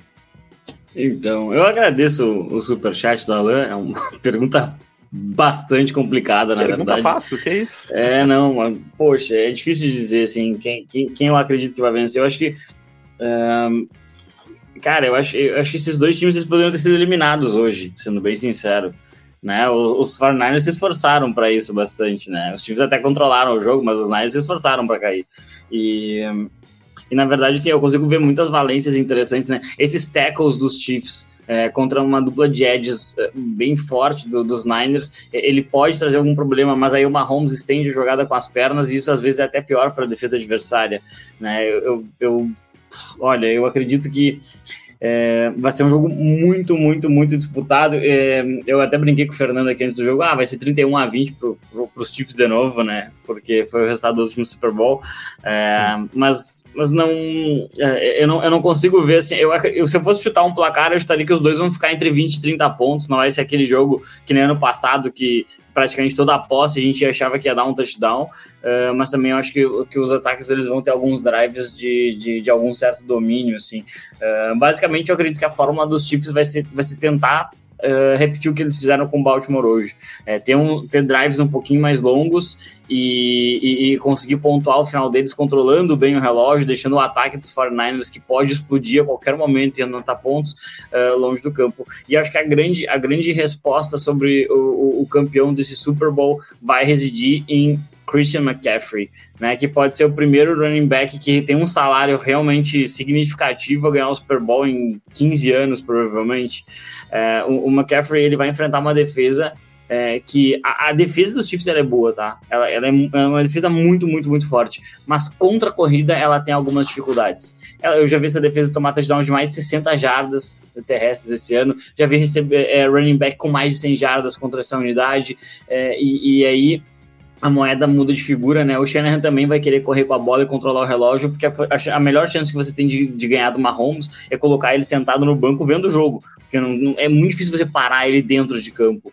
É, então, assim, é, a, acho que a, a, grande, a grande resposta do campeão do Super Bowl, e a gente vai estar falando sobre isso daqui duas semanas aqui, é justamente se o Christian McCaffrey foi efetivo ou não. O McCaffrey que parece estar jogando um pouquinho descontado, né? Parece estar, estar jogando um pouquinho machucado, mas eu acho que uh, o, o Shanahan vai ter que conseguir uh, desenhar um jogo em que você envolva muito bem é, o, o, principal nome desse, dessa equipe para conseguir chegar numa vitória. É, é uma partida que é, é, é, vai ser absolutamente incrível ver o jogo, porque no último Super Bowl, quando os, os Chiefs eles vencem a conferência, eles vão para o Super Bowl e o Andy Reid ele desenha jogadas para aquele jogo, é, jogadas que decidem a partida, em que tem um motion, o jogador volta para a posição e acaba recebendo um passe rápido do Mahomes. Isso aconteceu com o Tony e aconteceu em um outro touchdown que eu, que eu acabo não me lembrando de quem foi. É, mas mas foi absolutamente decisivo, assim, os Chiefs eles souberam como, como virar uma partida que estava se desenhando muito difícil contra aquele Philadelphia Eagles. É, tem, tem, numa situação normal eu apostaria nos, uh, nos Chiefs e, e, e, esse jogo ele tem um elemento da vingança, né, o, tem, já saiu vídeos do George Kittle falando naquele Super Bowl que ele perdeu, ah, eu vou voltar, eu vou voltar, eu vou voltar, eu vou ganhar um Super Bowl, é, então eu não acho que esse aqui seja uma situação normal.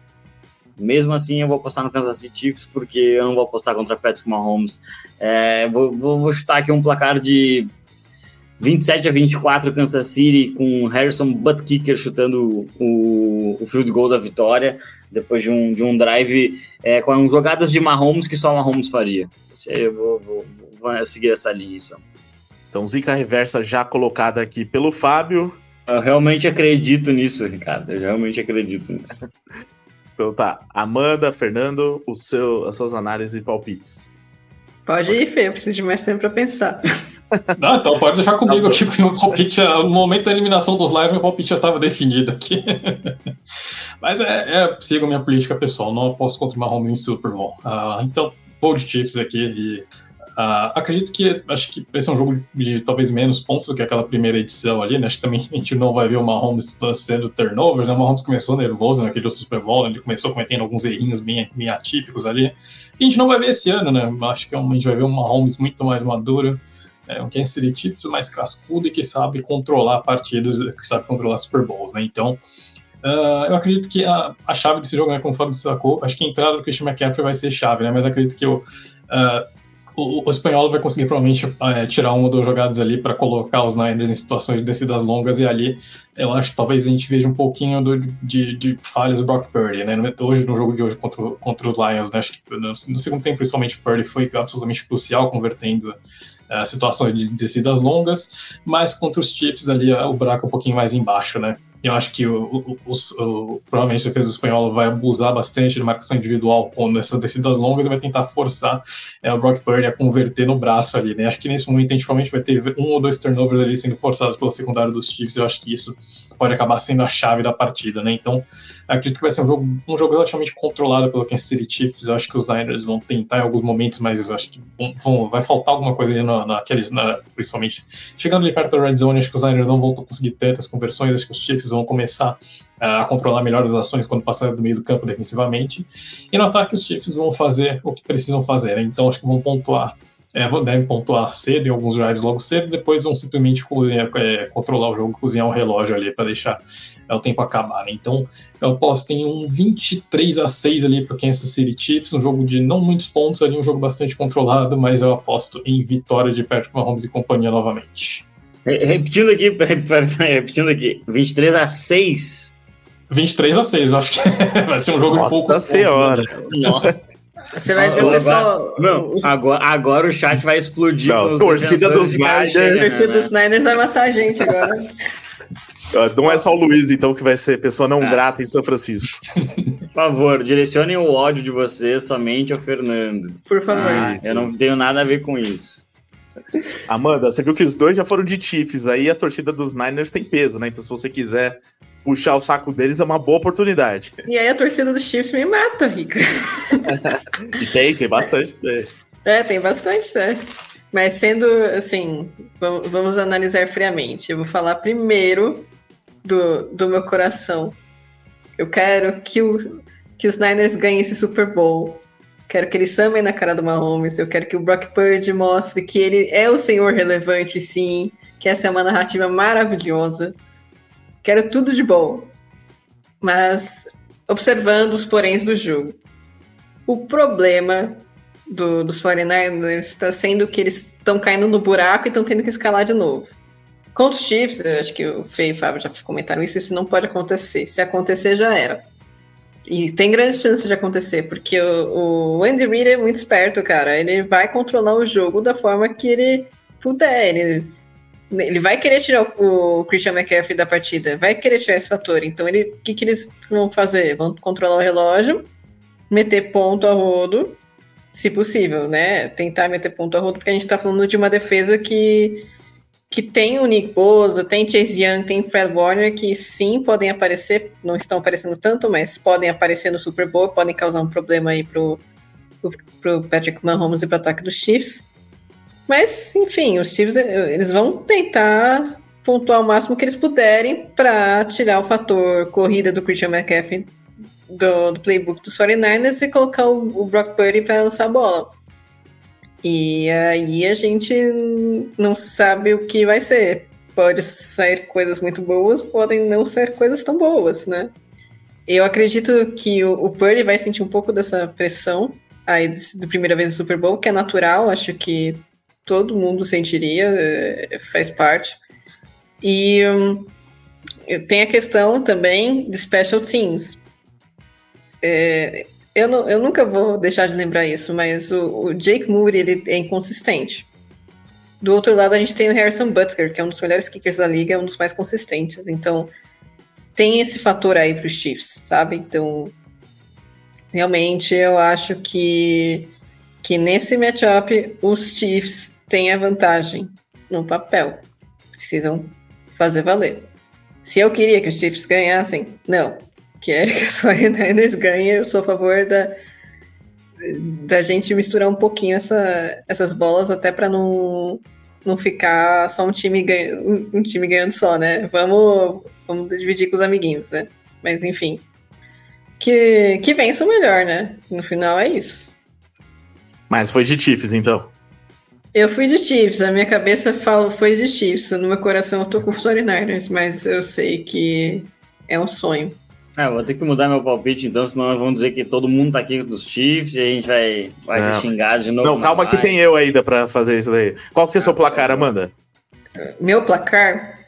Eu diria que vai ser uns 28 é, a 23 para os Chiefs. Eu, não, eu vou jogar mais ou menos assim. Vai ser. Não, não, imagino que vai ser um jogo assim, 23 a 6, não. é, 23 a 6. Se for por aí, vocês têm que depois pedir desculpa pro Fernando.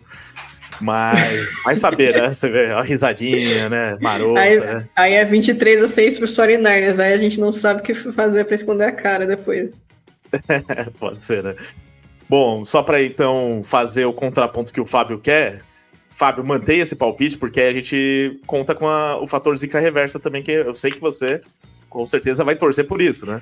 Pra que seu é, eu estarei torcendo, com certeza estarei torcendo contra o Kansas City Chiefs, mas eu não tenho o que fazer, né? Exatamente. né? Fator os, caras, os caras vencem, né? Os caras vencem, eu respeito.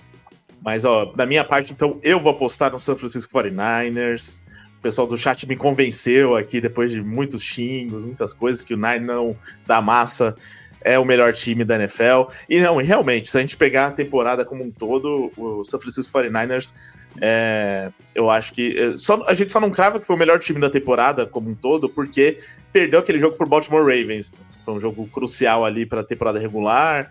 É, fora, é, jogou em São Francisco e tal porque foi um time que foi, é, tirando aquele período ali no meio da temporada, depois de ganhar cinco seguidas, perdeu três, é, mas foi um time muito regular durante toda a temporada. Naquele período de três derrotas, é, foi um período de lesões, problemas até com o Brock Purdy, com o Trent Williams e tal. Mas quando teve todo mundo saudável, como teve hoje o Debo Samuel, por exemplo, que a ausência dele acho que seria muito sentida hoje, é, mas tendo todos os jogadores disponíveis no ataque, o, o, Trent Williams na linha ofensiva, os jogadores de defesa, depois a chegada do Chase Young, que fez a, a defesa subir ainda mais de patamar.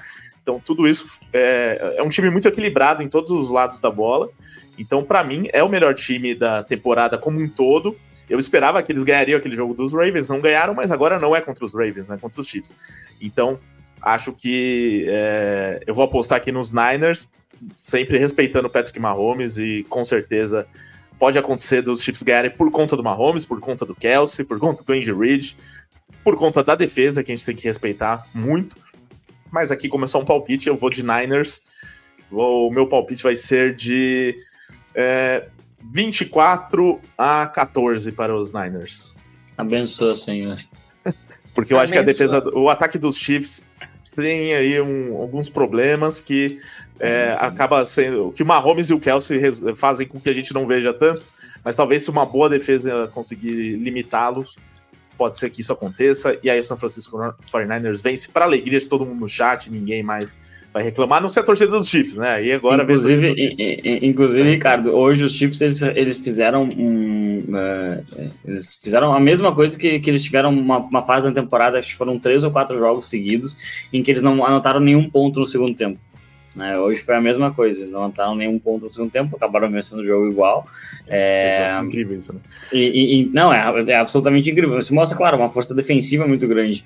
Né? Eu, sei, eu, eu, acho que vai ser um baita de um jogo. Eu tô realmente bem, bem, bem impressionado, assim, acho que vai ser um, um, jogo incrível. Eu sempre espero muitas coisas boas de Andy Reid. Acho que é um cara que ele desenha futebol americano, ele vê futebol americano de uma maneira muito única. É, e eu tô curioso, acho que vai ter muita pressão sobre o Steve Wilkes. Eu tô curioso para ver o que ele vai bolar pro Super Bowl, especialmente com uma dupla de linebackers que é de longe a melhor da liga, né? Muito bem, esse quadro do chat, é, dos palpites, gente, é justamente para isso, para que vocês reclamem dos palpites, para que vocês questionem, nos xinguem depois, porque é claro que é quase impossível a gente acertar o placar de um jogo de NFL ainda, né? De futebol ainda vai, né? 2x1, 2x0, 3x1. Agora você cravar um 23x6, como fez, fez o Fernando. Então é só uma perspectiva, né? De quantos pontos a gente acha que vai ter, mais ou menos, no jogo e tal. Mas tudo pode acontecer, né? Super Bowl 49, eu acho que foi. É, Super Bowl 49, que a primeira pontuação do jogo foi um safety. Quem é que vai prever uma coisa dessas no Super Bowl, né? Foi um bad snap que encobriu o Peyton Manning. Peraí, tio. Sim, é, tem coisas que a gente analisa tanta coisa, né? A Amanda citou né, os kickers. No fim das contas, às vezes o kicker é quem vai decidir o jogo. E a gente tá aqui falando de defesa, de recebedor, de quarterback. Aí vem lá o Jake Moody, vai ser ele que tem que decidir o jogo no último lance. Então, muitas coisas. Pobre dos Niners daí. Não, e a gente tá falando mal do Jake é. Moody, vai lá que ele acerta o chute de 56 jardas. Do, tá acostumado a vencer. Moody tá acostumado a vencer. Tá, já aviso vocês, ganhava no college. É, tudo é possível, gente. É, e, e, não tem como, metade da torcida vai ficar brava com a gente. É, então, no fim, é o seguinte, a gente deu os palpites aqui. Aí se ganhar Niners, vão meter o pau na, em quem falou é Chiefs. É isso, se ganhar é Chiefs, isso. vão meter o pau nos outros. E é isso. Ah, é só dizer que era tudo brincadeira, né? É, gente, é tudo brincadeirinha. A gente só tá aqui tentando entretê-los nesta madrugada Mas já vamos encerrando em instantes. Só passar então as últimas mensagens do chat, já que esse, essa rodada de palpite gerou muita comoção no chat.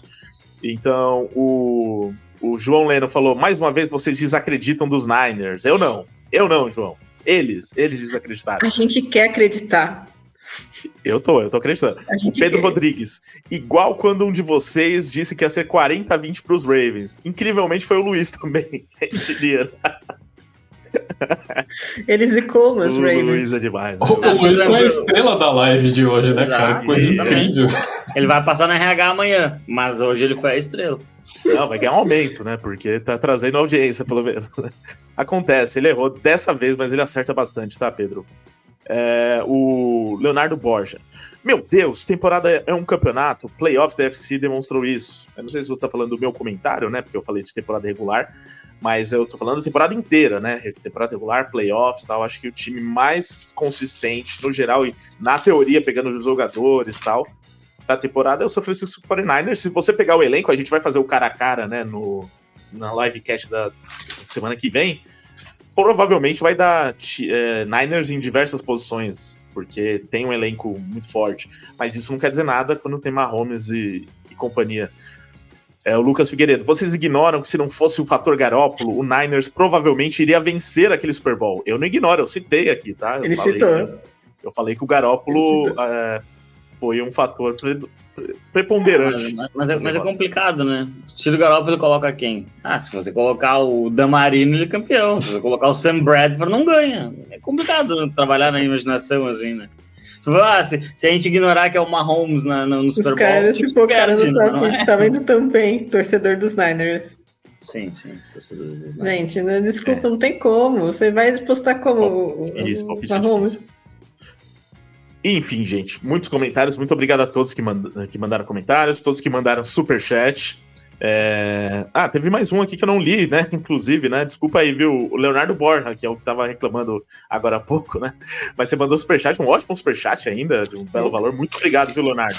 Tinha esquecido aqui do seu superchat, mas tá aqui. E a pergunta é direcionada para Amanda. Então, Amanda, você que às vezes né, precisa de um tempinho aí para analisar, mas olha só. Mahomes já mostrou que ser under, underdog dá o título para os Chiefs. Ou prefere dar o título para a NFC? É, eu não sei se eu entendi muito bem essa pergunta, não. Você entendeu? É, eu acho que talvez seja questão de aposta, né? Porque o, o, os Chiefs, por algum motivo, eles abriram como underdog. É. Você acha que esse fator underdog vai ser bom para o Mahomes e para os Chiefs? Porque eles vêm sendo underdog nos últimos jogos também, né? É. Mas, e é Ravens. Eu acho que, independentemente disso, do fator underdog, é, pode ter o título para os Chiefs, sim. A questão dos os 49ers, eles podem ganhar dos, dos Chiefs, sim, tá, gente? A questão não é essa que os Chiefs né, são superiores a tudo, que vai ser um massacre, não é isso. Eu acho que a questão maior é o fator Patrick Mahomes e o fator que os, os 49ers começaram essas partidas caindo no buraco. Então, e a defesa do Chiefs já, já provou que é boa. Então, isso pode ser fator. É, é lógico que os 49ers podem superar isso, podem ir ao Super Bowl. Inclusive, eu, eu, a gente tá torcendo aqui, a gente quer que isso aconteça. A gente tá fazendo um misto de palpites e reversa aqui, tá? Exatamente, exatamente. É, então é isso, chegamos ao fim de mais uma live, de mais um podcast Domingo de NFL, né? Que durante toda a temporada trouxe é, as, é, o que, tudo que rolava né, no domingo, que é o principal dia do futebol americano, da NFL. É, e teremos ainda o desfecho dessa temporada de Domingo de NFL com a live pós-Super Bowl, daqui a duas semanas, jogo em Las Vegas. Essa redição de Super Bowl entre Niners e Chiefs, que vai ser com certeza muito esperada, duas grandes torcidas, como a gente viu no chat aqui, né? Então dá para perceber o quanto é, o, as torcidas são grandes no Brasil, o quanto a NFL está grande no Brasil, que também é muito legal. Então, evento aqui em São Paulo, próxima temporada com jogo em São Paulo. Vai ter o NFL em Brasa aqui também em São Paulo nos, é, durante o final de semana do Super Bowl, incluindo o jogo de flag, que não sei se o Fábio vai vir ou não, ainda estou aguardando essa informação.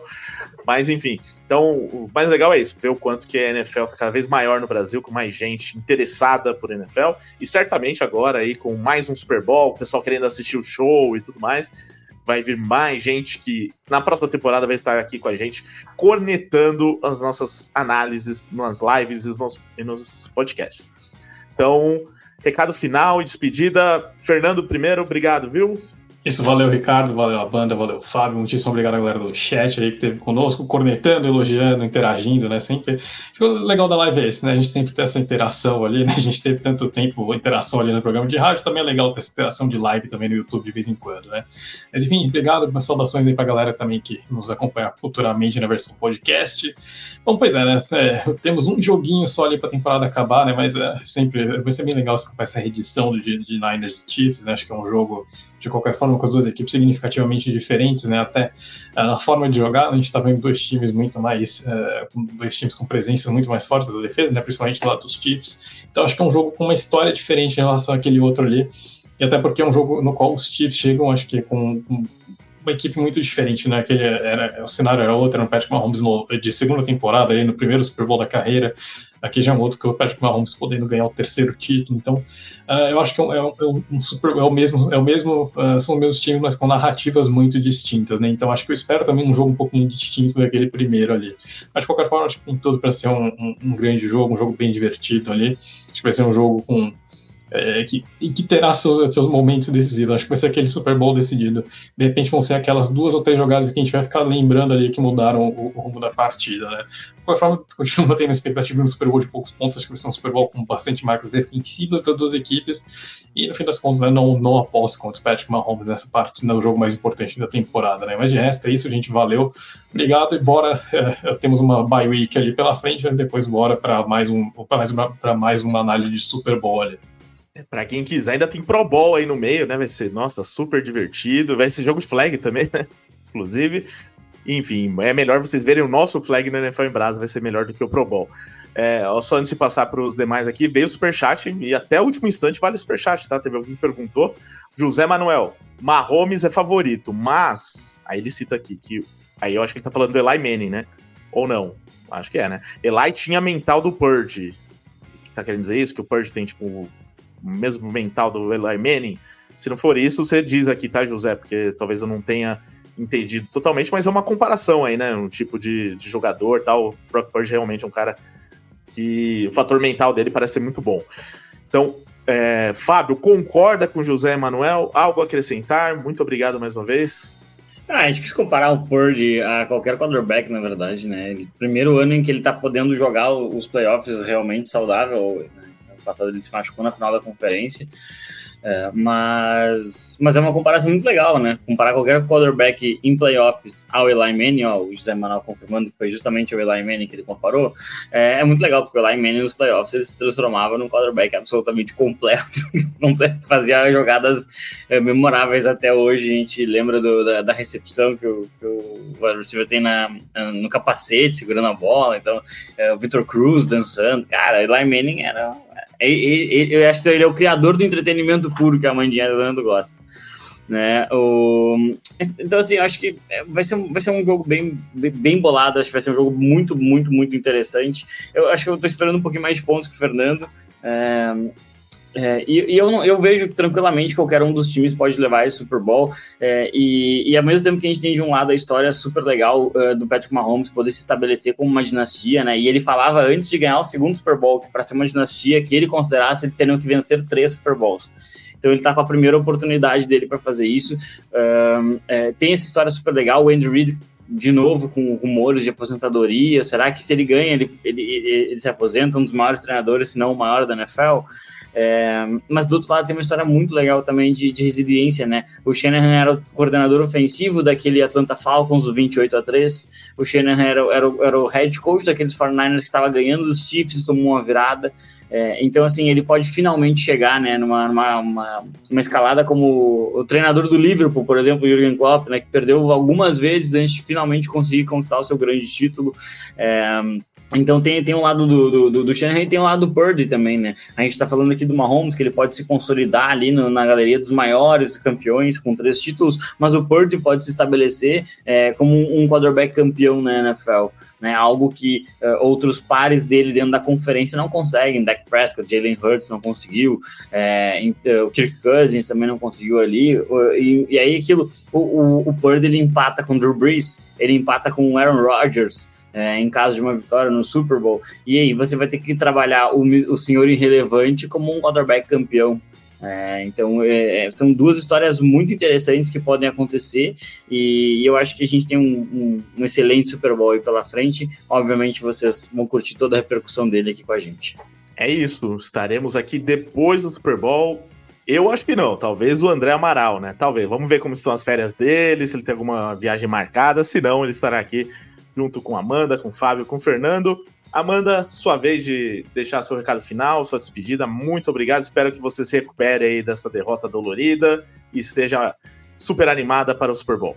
Um abraço para você, Rica. Um abraço para o Fábio para o Fê que dividiram a bancada aqui comigo essa noite. Também um abraço para o ouvinte, se você estiver acompanhando a live, se você estiver acompanhando o podcast, não importa, sinta-se abraçado. Eu também espero um jogo bem competitivo, um jogo bastante emocionante. Eu acho que tem algumas narrativas aí que podem é, ser legais de acompanhar. Então a gente tem, por exemplo, como o Fábio citou, a questão da dinastia dos Chiefs, que eu acho que já é cada vez mais uma realidade, né? Um time a ser batido da NFL no momento, não apenas da AFC. Do lado dos 49ers, a gente tem essa consolidação, né, do, do Kyle Shanahan. Da, às vezes a gente questiona algumas decisões, mas a gente não pode é, negar ou apagar que ele colocou os, os 49ers nessas condições de, de florescer. Também tem o próprio Brock Purdy, né, o senhor irrelevante, que muita gente ainda questiona hoje, que inclusive eu acho que se alguns quarterbacks aí com um pouquinho mais de grife e, menos jogo tivessem os números do Purdy, essas, esses quarterbacks não seriam questionados de forma alguma. Mas como o Purdy é uma escolha de sétima rodada, eu acho que é é, às vezes é difícil, né? A gente a gente admitir que pá, deixamos uma coisa passar no scout, é, que é super comum também. É, draft da NFL não é uma ciência exata, é, palpites aqui também não é uma ciência exata, tudo pode acontecer. É, mas enfim, eu espero que, que, seja um jogo bastante competitivo. Eu estou bastante empolgada para ver dois quarterbacks assim que, que brigam pelo jogo de verdade, né? A gente vê muito isso no Mahomes com as jogadas malucas que ele faz, que só ele consegue fazer, mas também a gente vê isso de uma forma diferente no Purdy, com esse jeito assim de pegar o time e carregar nas costas, e mesmo tá jogando mal, mas vou tentar vencer e vou tentar colocar meu time numa posição de ganhar, o que, que foi nesse jogo contra os Lions, né, hoje. Então, eu acho que vai ser um jogo bem competitivo, vou gostar muito de ver e que vença o melhor. E assim, sentiremos saudades. É, em abril eu vou estar tá lá torcendo para ver um Vikings e Raiders que terminou 3 a 0 é, eu já falei que esse a gente não vai sentir saudade, não. A Amanda tá querendo toda semana que a gente lembre desse jogo, mas eu e o Fábio não sentiremos saudade. o Fábio, principalmente. O Fábio, principalmente. Então é isso, gente. Nos vemos no livecast. Eu, pelo menos, volto no livecast na terça. Não nesta, né? Teremos essa bye week, como disse Fernando. Voltamos na próxima terça com livecast. Com certeza com o Luiz também, que vocês amam, e toda a equipe, Mia, Lucão. Vamos trazer a galera. Quem sabe a Mari também, né? Que já tá mandando áudio de três minutos pra gente aqui com a análise dela nos grupos. É, e depois teremos o, a live pós-Super Bowl é, no domingo à noite mesmo, depois do jogo entre Niners e Chiefs. É, estaremos aqui ao vivo no YouTube mais uma vez. Lembrando que esse programa é gravado aqui como live, mas também é disponibilizado em versão podcast. E o podcast é editado pelo estúdio WPcom. Então procure aqui por Estúdio WP para seguir o canal é, e se inscrever também no canal da WP no YouTube. E se você quer gravar o seu podcast, já contratar a WP para isso, Manda mensagem lá pro nosso amigo Pic, no número 54996256634, ou acesse o site grupowpcom.com.br barra estúdio e conheça toda a estrutura da WP. Valeu, gente, um abraço e até o Super Bowl.